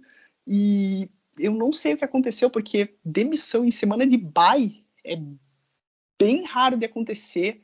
É, a gente tem que ver né, as reportagens que Coisas vão sair. da NFC. É, então a gente tem que ver as, porque pode ter sido algum, algum problema, uma discussão com o treinador principal, com o dono do time, alguma coisa pode ter acontecido, né? Porque é bem estranho essa demissão e, e é um cara jovem é, que tem um que vai muito bem fazendo ataques, que é o que o Jacksonville Jaguars precisa, né? Acho que não só ele, acho que o Joe Brady vai ser um dos, dos candidatos mais entrevistados no final da temporada para virar head coach na NFL. E eu acho que é um nome bem legal para o Jacksonville Jaguars, para ajudar o, o, o, Trevor Lawrence, né, o Sunshine, no futuro a, a ter um cara que, que, que, facilite a vida dele e não atrapalhe como está acontecendo com o Urban Meyer. É isso. Pedro Daniel, então, já, já cantando a pedra aí, dando dicas pro Jacksonville Jaguars. Aí, quando chegar na semana 13 da temporada que vem, Daniel, a gente estiver tendo esse mesmo papo, Jacksonville Jaguars em frangalhos, aí eu vou falar, ó, tá vendo? Não escutaram Pedro Daniel. Olha o que que deu. Não escutaram Pedro Daniel. E um ah. número... Oh, pode falar. Não, é, eu só ia falar do, do lado do, do Rams, né? Porque eles estavam preocupando bastante nas últimas partidas. O Matthew Stafford não estava 100%, é, não estavam jogando muito legal.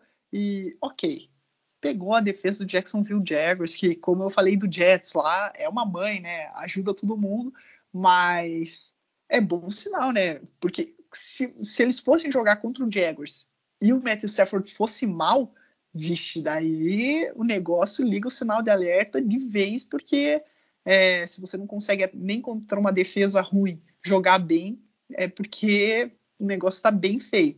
Mas ele fez o que tinha que fazer, jogou muito bem contra o, o time do, do, do, Jaguars, fez três touchdowns, lançou para quase 300 jardas, é, deu passes longos. É, o, o Odell Beckham Jr. participou um pouquinho mais do jogo. Não foi brilhante, né? Mas já está já tá participando mais do, do ataque. O Cooper Cup teve outro jogo bem bom, então foi, foi legal pro, pro Rams esse, essa partida contra o Jaguars. Muito bem, muito bem. É, o Odell, duas recepçõezinhas para 28 jardas e um TD. O Cooper Cup que foi maravilhoso, como sempre, né? Oito recepções para 129 jardas e um TD. Calegari. Oi, pode falar ele já passou das 100 recepções, ele já tá com mais de 100 recepções na semana 13, então ele tá num ritmo absurdo, assim, eu acho que é pra tá, tá, tá brigar com aquele né? recorde, isso, para brigar com aquele recorde do Michael Thomas de alguns anos atrás de mais recepções numa temporada. Como tem um joguinho a mais, né, ele tem, Cê, tem chance você, de passar. Você sabe de cabeça qual que é o recorde? Hum, de cabeça não, é 144, mas eu tô dando um chute aqui. Eu já bem. pego para ter certeza. Tudo bem, tudo bem, tudo bem. Não, eu, eu, eu dificultei para você mesmo. Tudo bem. O só enquanto você vai pegando aí, só para fechar aqui uma estatística ruim do Sunshine, tá? Ele tem esse jogo ele teve abaixo de 75 no passe rating, foi 71.3 e é o oitavo jogo dele nessa temporada abaixo de 75 no passe rating é o maior, é o primeiro lugar na NFL, tá? É o que mais, é o QB que mais tem jogos abaixo de 75 de passer rating na NFL. Olha que tem uma galera aí na NFL que Daniel falou, pode falar que é titular, mas que tá ali fazendo uma horinha extra, mais ou menos. E aí, número, é claro que isso não é só culpa dele, né? Tem um monte de coisa que o Daniel falou aí, tudo corretamente envolvido, mas não, não é um número bacana para o menino, né? Ainda mais que chegou com tanta pompa e tal, primeira escolha, parará. Daniel, vamos adiante aqui para um jogo duelo de divisão. Em Caligari. Oi, já achou? Só que, uh -huh, eu peguei aqui o, o Michael Thomas fez, teve 149 é, oh, na temporada. Você bem, hein? Você chutou bem. É, 144 foi próximo. Que são 9.3 uns quebrados por jogo. O por Cooper jogo. Cup tá com 100 em 12 partidas.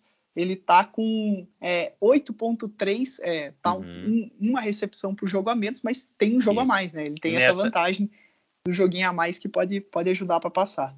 Isso, nesse jogo ele fez 8. Então, é, tem, tá, dá para brigar. Tá 100 a 149, é isso, né? Faltam 49, isso. faltam 49 para empatar, 50 para passar e faltam exatamente o Rams já jogou 12 partidas, faltam exatamente mais 5 jogos. É, cinco. 10 recepções por jogo. É, é difícil. 10, mas é, dá, é, dá difícil, sonhar. É difícil, mas dá. Dá, dá para sonhar, dá para criar um clima ali para a última semana ali. Bem pra gente acompanhar essa estatística. Daniel, duelo de divisão. Vitória do Pittsburgh Steelers. Olha, Bruno Picciarelli fez uma festa que você não tem ideia quando soube da vitória. Ousado, tá? Falou que o Ravens é freguês dos Steelers. Mas o Steelers, olha, foi numa vitória ali que eu vou te contar. Ele nem viu o jogo e ele tá falando isso porque ele é convencido com o time dele. Porque o Ravens poderia ter levado o jogo pro overtime. Mas a gente sabe que a dupla de QB e Red Coach lá em Baltimore gosta de ousadia e alegria. E eles falaram: vamos para a conversão de dois pontos. Nada de extra point overtime, não. A gente não quer ficar jogando mais tempo aqui com Pittsburgh Steelers, não. Foram para a conversão de dois pontos, daí o Lamar mandou, o Mark Andrews não pegou e o time acabou perdendo. Era para virar para 21 a 20, vencer o jogo e acabou perdendo por 20 a 19, Zaniol. Doída essa derrota, né? Foi um grande jogo para você? Foi, foi um foi? grande jogo. É, cara, eu eu sou é, suspeito de falar de, de Steelers e, e, Browns, por, Browns não, perdão, e, e Ravens, porque para mim, desde que eu comecei a acompanhar a NFL, é disparado a, a maior rivalidade da, da NFL. É, é, uma rivalidade recente.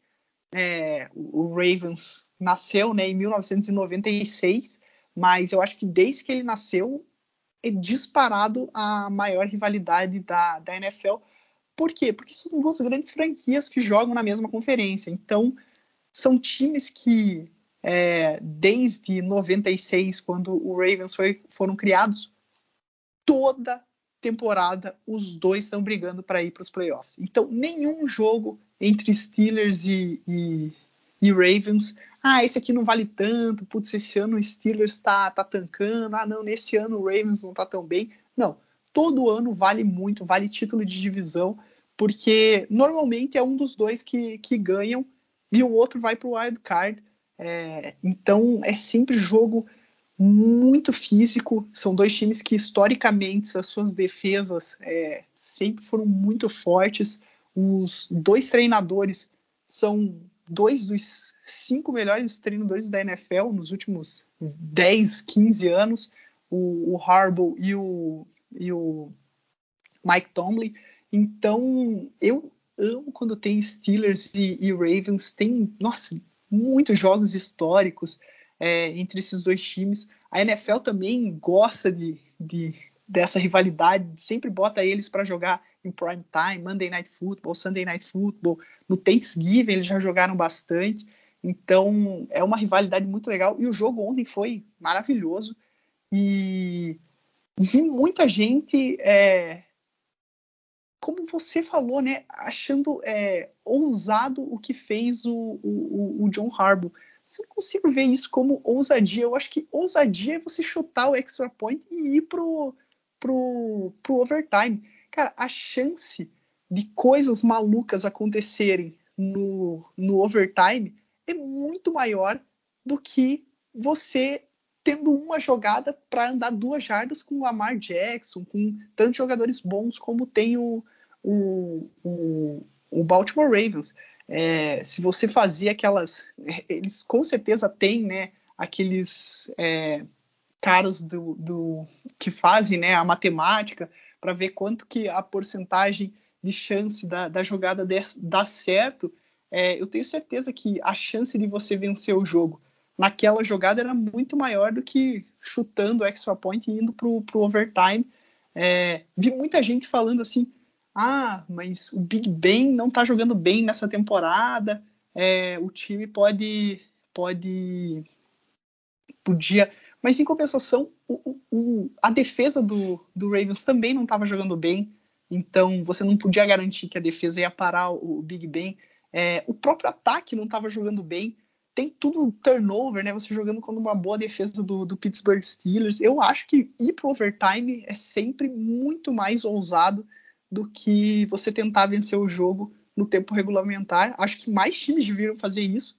Não é à toa que o Ravens é, é um dos melhores times da NFL, é porque, é porque, ele faz essas coisas. Se ele tivesse jogando pro overtime, ele seria um time que nem o Minnesota Vikings, que nem esses times que, que não ganham nada, né? Porque ficam jogando é, sem, sem ousar. Então, concordo muito com a, com a chance, com a ideia do, do John Harbaugh de ir para esses dois pontos. Não deu certo, acontece, né? Faz parte. É, e, e, outra coisa que ele até citou na, na entrevista dele, é, o time está muito quebrado o time tá com muitas lesões. Teve mais lesão importante nessa partida, perdeu o Marlon Humphrey. Então a defesa agora tá cheia de jogador lesionado. É, você botar os caras para jogar mais 10 minutos contra o Pittsburgh Steelers, que é um time muito físico, pô, você tá praticamente matando a tua temporada, né? Um time que quer ir para os playoffs, que quer é, fazer coisas é, grandiosas. Se você chegar nos playoffs com todo mundo quebrado, não, não tem como ganhar. Então o, o, o, Ravens foi bem nessa, tentar fazer os dois pontos. Não deu certo, mas paciência, é um time que, que tá indo no caminho certo, eu tenho certeza que, que vai brigar por título e por, por coisas é, de alto nível nessa temporada. Só queria deixar claro que eu falei que foi uma ousadia, mas eu concordo com a ousadia também, tá? Já diria Tiaguinho. Lê, lê, lê, lê, lê, lê, lê, alegria para viver, ousadia para vencer.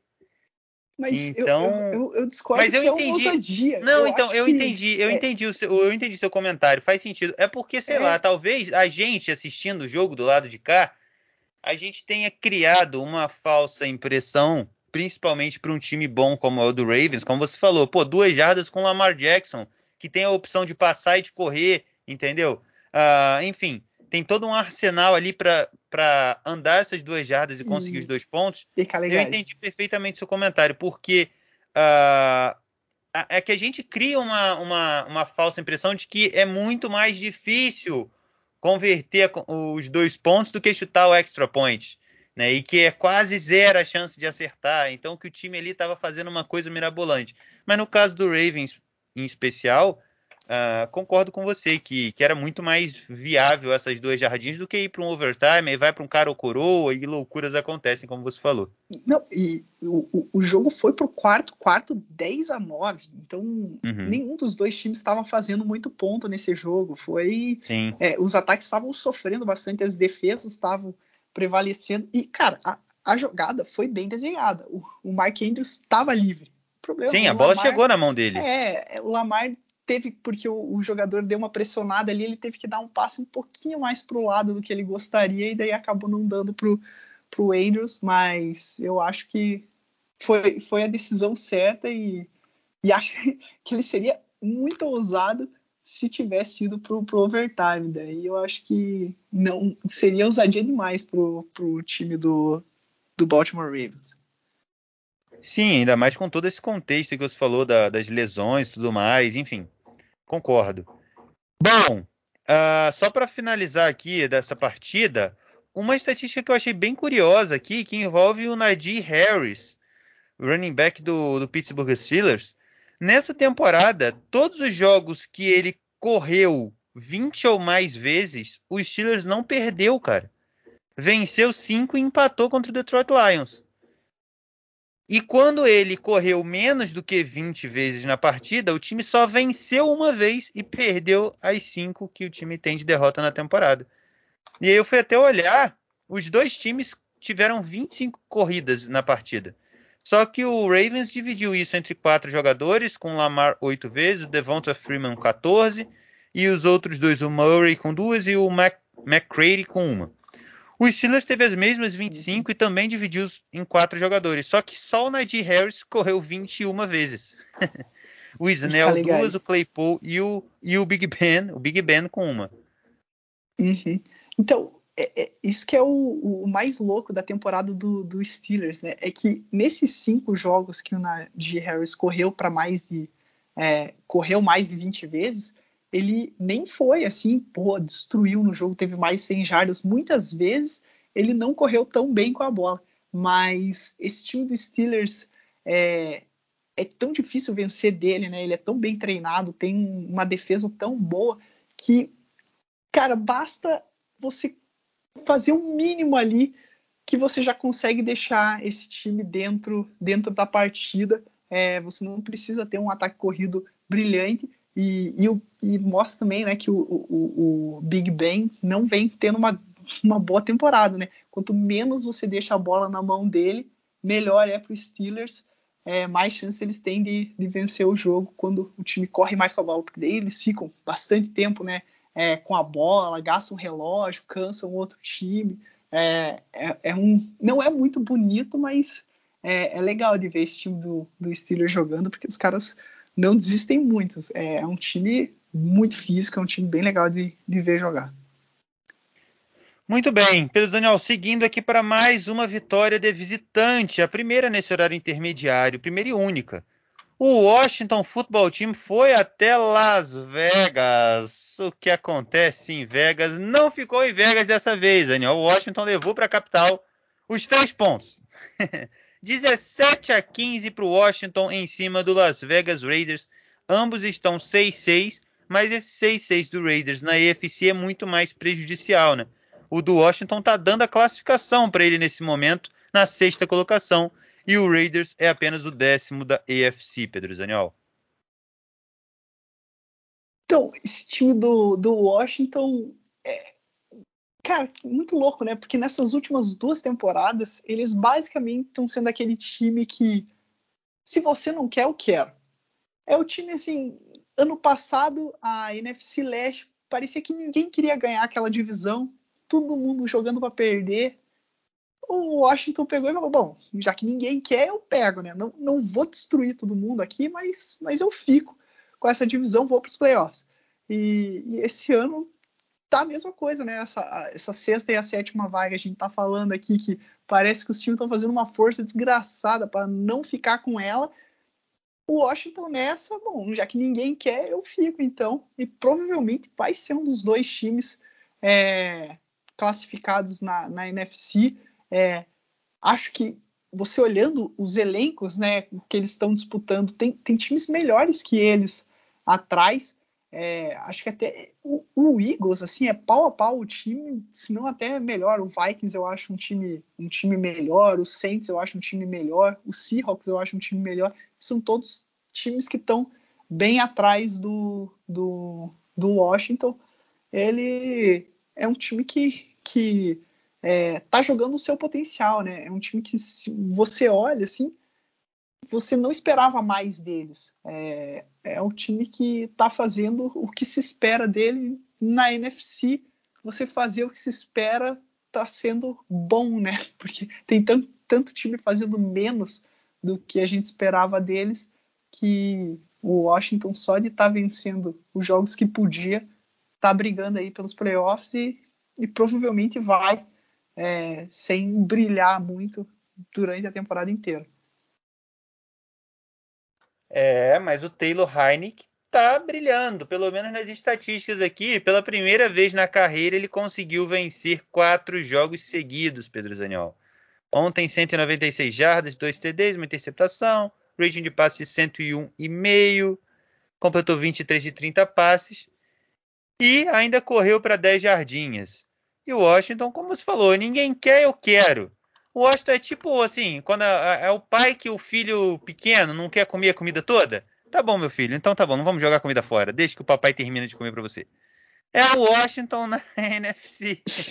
Ninguém tá querendo terminar de. Não, não, deixa, deixa comigo aqui, deixa, deixa comigo aqui, deixa comigo. E é isso. Vai para os playoffs. O New York Giants, nem para isso ele serve, Pedro Daniel. É uma barbaridade. É uma bar... Não, o New York Giants, ele tá, ele tá, ele tá numa temporada tão interessante que ele pode ver os seus três rivais de divisão nos playoffs. É possível. É? E ele não vai estar porque ele é o New York Giants. Ele está conseguindo ser o, o, melhor dos piores, dos horríveis, ele está sendo o melhor. 13 terceiro colocado. Que beleza. New York Football Giants, que timaço, hein? E Caligari. Oi, pode falar. Então, o que, o que me preocupa, né, é que o Washington acaba virando aquele time. Na, na NBA tem muito isso na NBA, é, porque são muitos times que vão para os playoffs na NBA e, e, são poucos que realmente têm chance de, de vencer. Então, é, tem muito time que fica ali no meio do caminho, porque são poucos também os que largam de vez a temporada para tentar uma escolha boa no draft.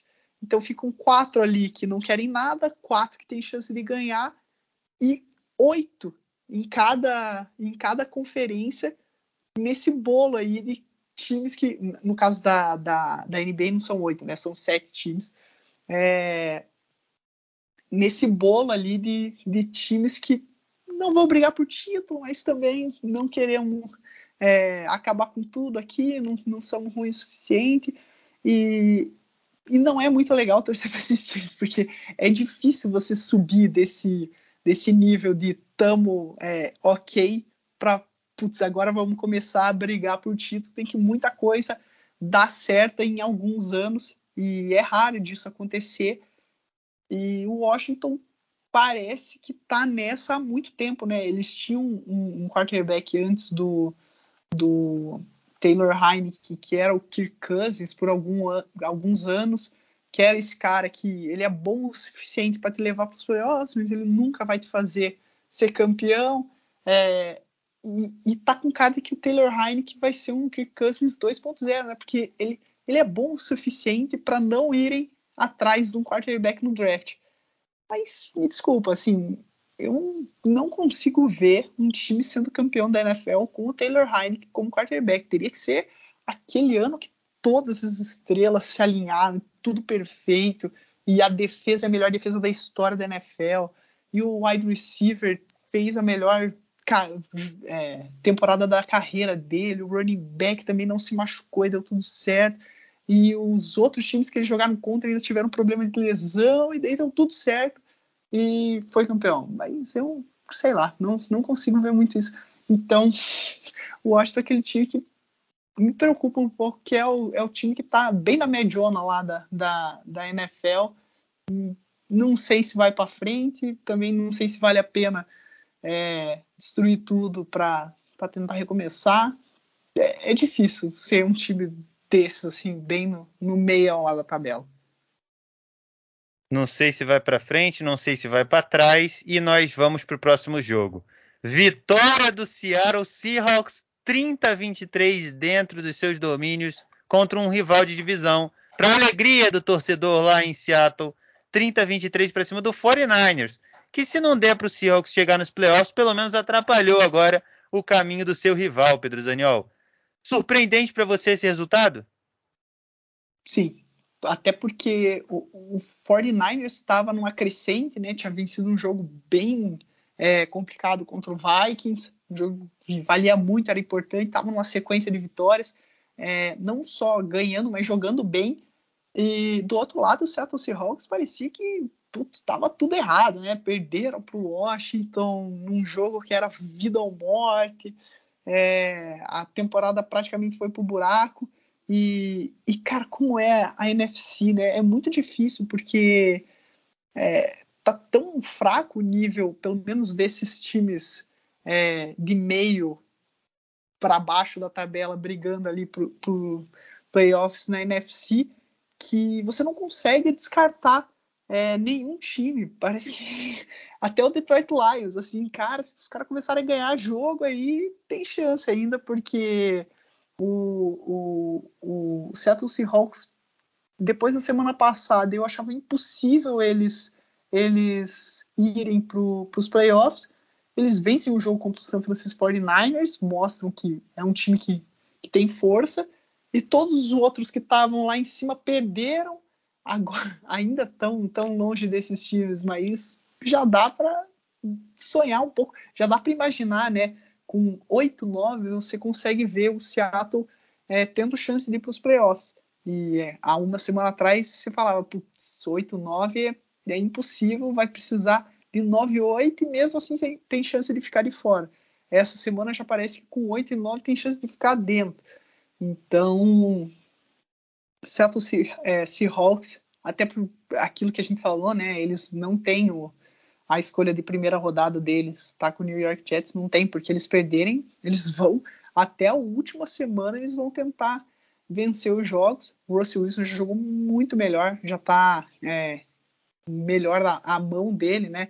Ele é, na primeira semana dele ele não conseguia nem pegar a bola diretamente do center, né? Ele tinha que ficar aqueles passos atrás e o cara jogar a bola para ele. Ele não podia pegar aquela bola é, logo atrás do, do center, porque o dedo dele estava machucado. Nessa né? semana ele já conseguiu fazer isso, já está é, lançando melhor a bola. E, o São Francisco 49ers parecia aquele time que, putz, é o time que vai pegar com vontade a sexta vaga. É aquele time que vai com gosto para os playoffs. E mais uma vez, mais uma semana dando emoção aí. Não sei se se a galera quer mesmo essa, essas duas últimas vagas dos, dos playoffs. Não, é, tá duro, tá duro. Essa NFC aqui, Daniel, é, é capaz de chegar semana 18 e a gente errar as apostas. A gente fala, olha, na semana 18 aqui, semana 18.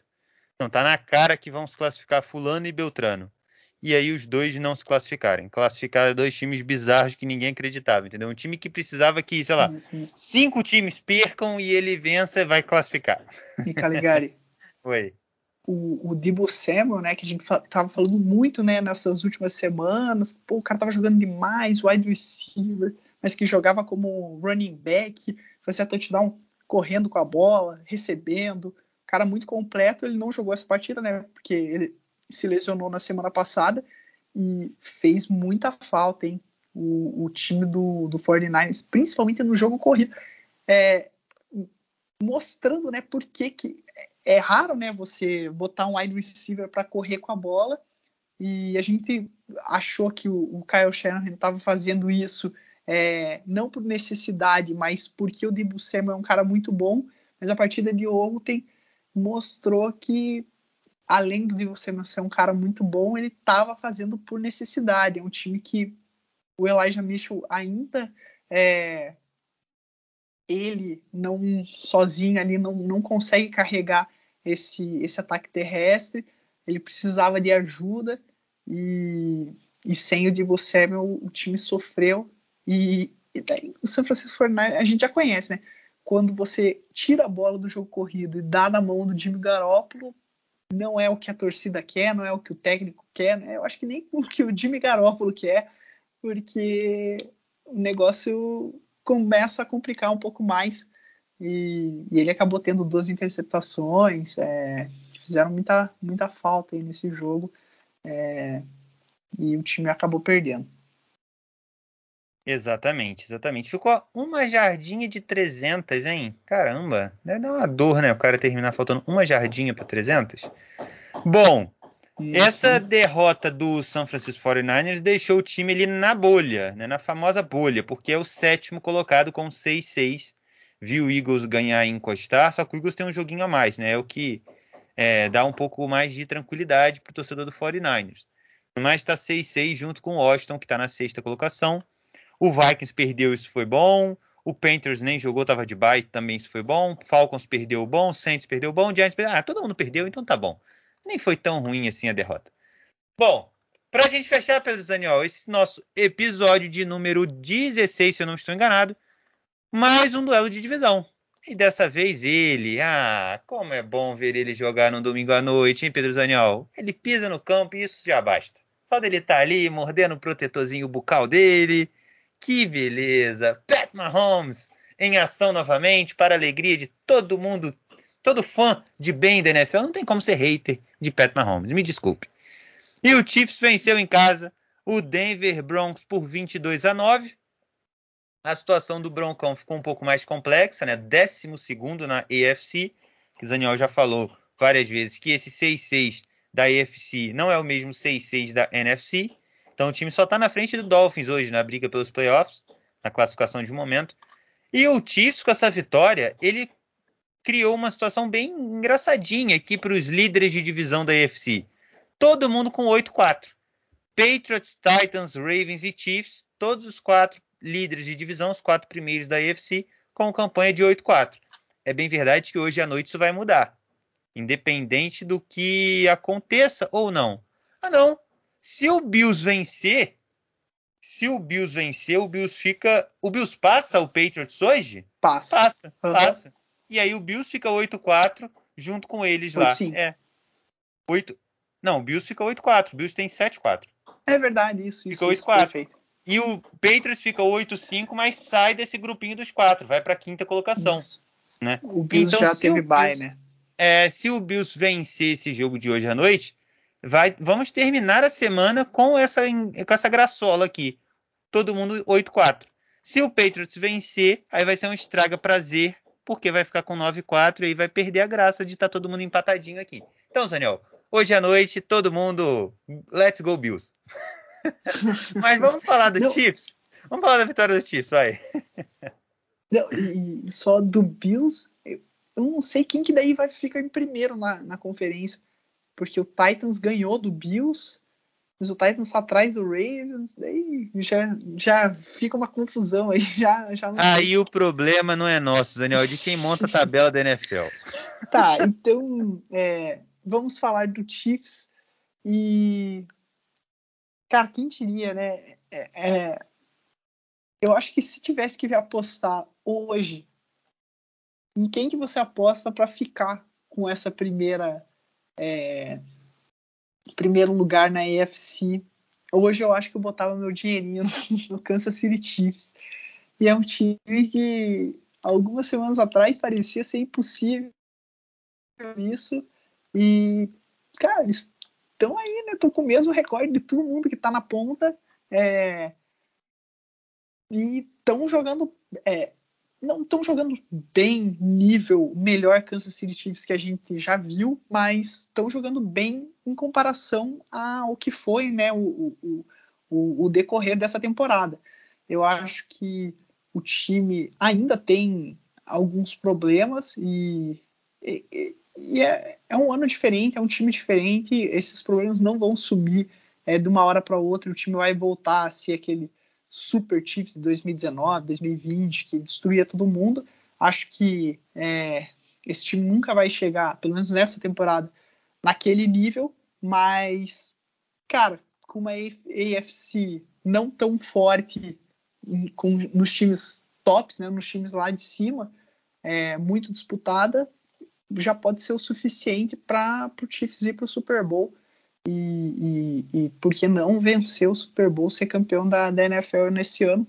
É, é um time que a franquia né, é uma franquia muito bem estabelecida, né, principalmente com a chegada do, do Andy Reid. Eles têm um general manager bom, um, um dono que não atrapalha eles, tem um treinador que é um dos melhores treinadores da NFL e uniu isso tudo com o Patrick Mahomes, que é um dos maiores talentos da NFL. Cara, quando você tem um general manager, um, um quarterback e uma comissão técnica boa, a chance de você se dar bem na temporada é, é gigantesca. É, é, uma prova disso é, é, o Steelers, né? Que não tem uma dessas peças, não tem um quarterback bom, mas tem uma franquia e um técnico bom e, e tá aí brigando para ir para os playoffs quando muita, muita gente não, não acreditava. É, o, o, o, Chiefs ontem, mais uma vez, teve problema com drop, né? Os, o, e, e o, o que mais preocupa é que até 2019, 2020, esses drops aconteciam com os jogadores que não participavam muito do ataque, né? Ah, é quando o, o Patrick Mahomes tinha que passar a bola para o Pringle, tinha que passar para o Michael Hardman, eles não eram muito confiáveis.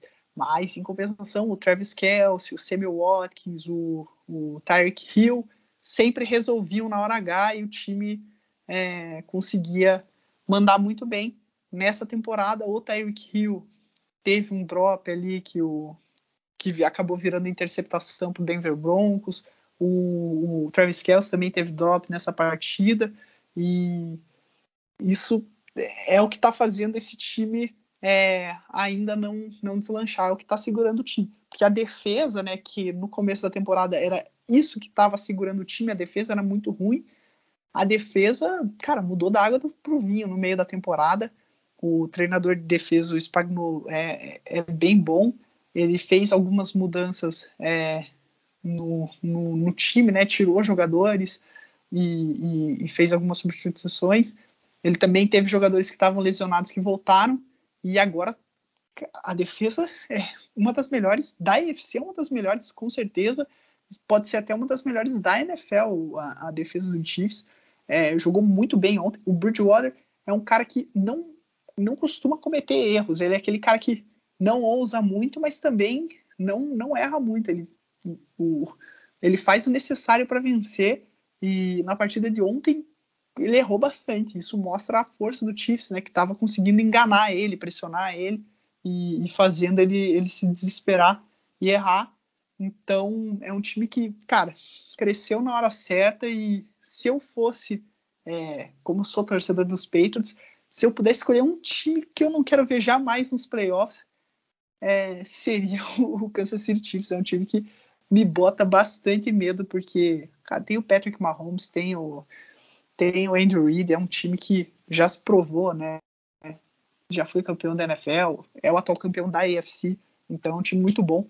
E se eu pudesse fugir deles, eu com certeza escolheria para fugir deles, porque é um baita time.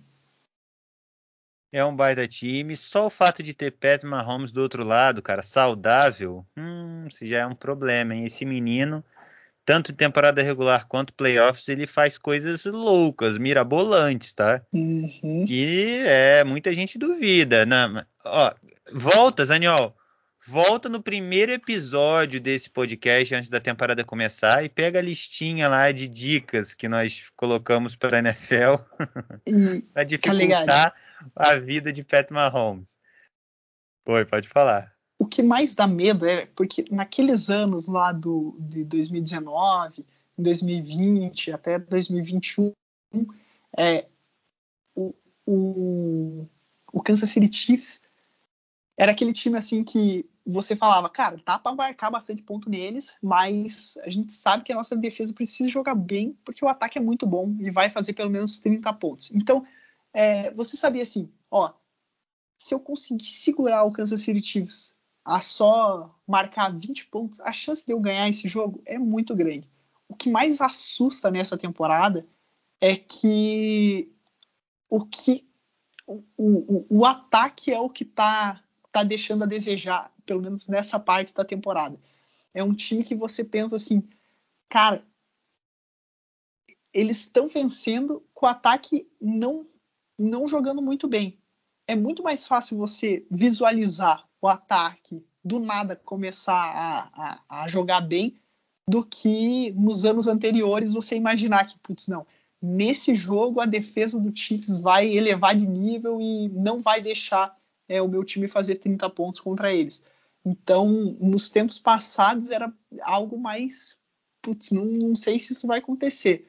E nesse ano é algo que você consegue visualizar assim. Você consegue ver um jogo que o Patrick Mahomes ah, vai passar para 250 jardas só para o Tyreek Hill e o time vai ganhar de 45 a, a 10. Você consegue ver isso acontecendo, porque já aconteceu no, no passado. Então, eu acho que é, é, é, é isso, esse, essa pontinha de dúvida aí que, que, que bota medo no, no, nos adversários do Kansas City Chiefs, que é um time que a qualquer momento né, o ataque pode voltar a jogar bem, daí se unir isso com a defesa jogando bem, vira favoritaço ao título de novo. É, nessa, nessa partida contra o Broncos, o Mahomes não chegou em 200 jardas, não lançou TD, né? Então, é. é exatamente isso que você falou, né? O time fez só 22 pontos, dá para dizer que o Broncos segurou o Chiefs em 20 pontos, vai, 22 é bem perto de 20. E não chegou uhum. nem perto de, de vencer o jogo. Não conseguiu fazer um touchdown também. Quer dizer, na verdade, conseguiu sim, só não Fez. conseguiu o extra point. É, justo. Um uhum. field goal e um touchdown. Mas lá já na, na no, no, último quarto da partida, enfim. Uh, bom. Hein, Caligari? Oi, pode falar. É, esse é aquele jogo, né, que, que deixa bem claro a importância de turnovers na, na NFL, né? É, eu, agora eu queria focar um pouco no, no, Denver Broncos, falar do Denver Broncos, que o, Paulo Antunes até falou isso na transmissão do jogo. Se olha a estatística, eles tiveram mais área de passe, mais área de corrida, é, mais tudo foi melhor se você pegar é, menos faltas, né, menos é, sacks que o, que o time do, do Kansas City Chiefs, mais tempo com a posse de bola. Só que daí você olha ali, é, turnovers, né? Uma de um lado e três do outro. E esse é o, é o grande diferencial no final das contas.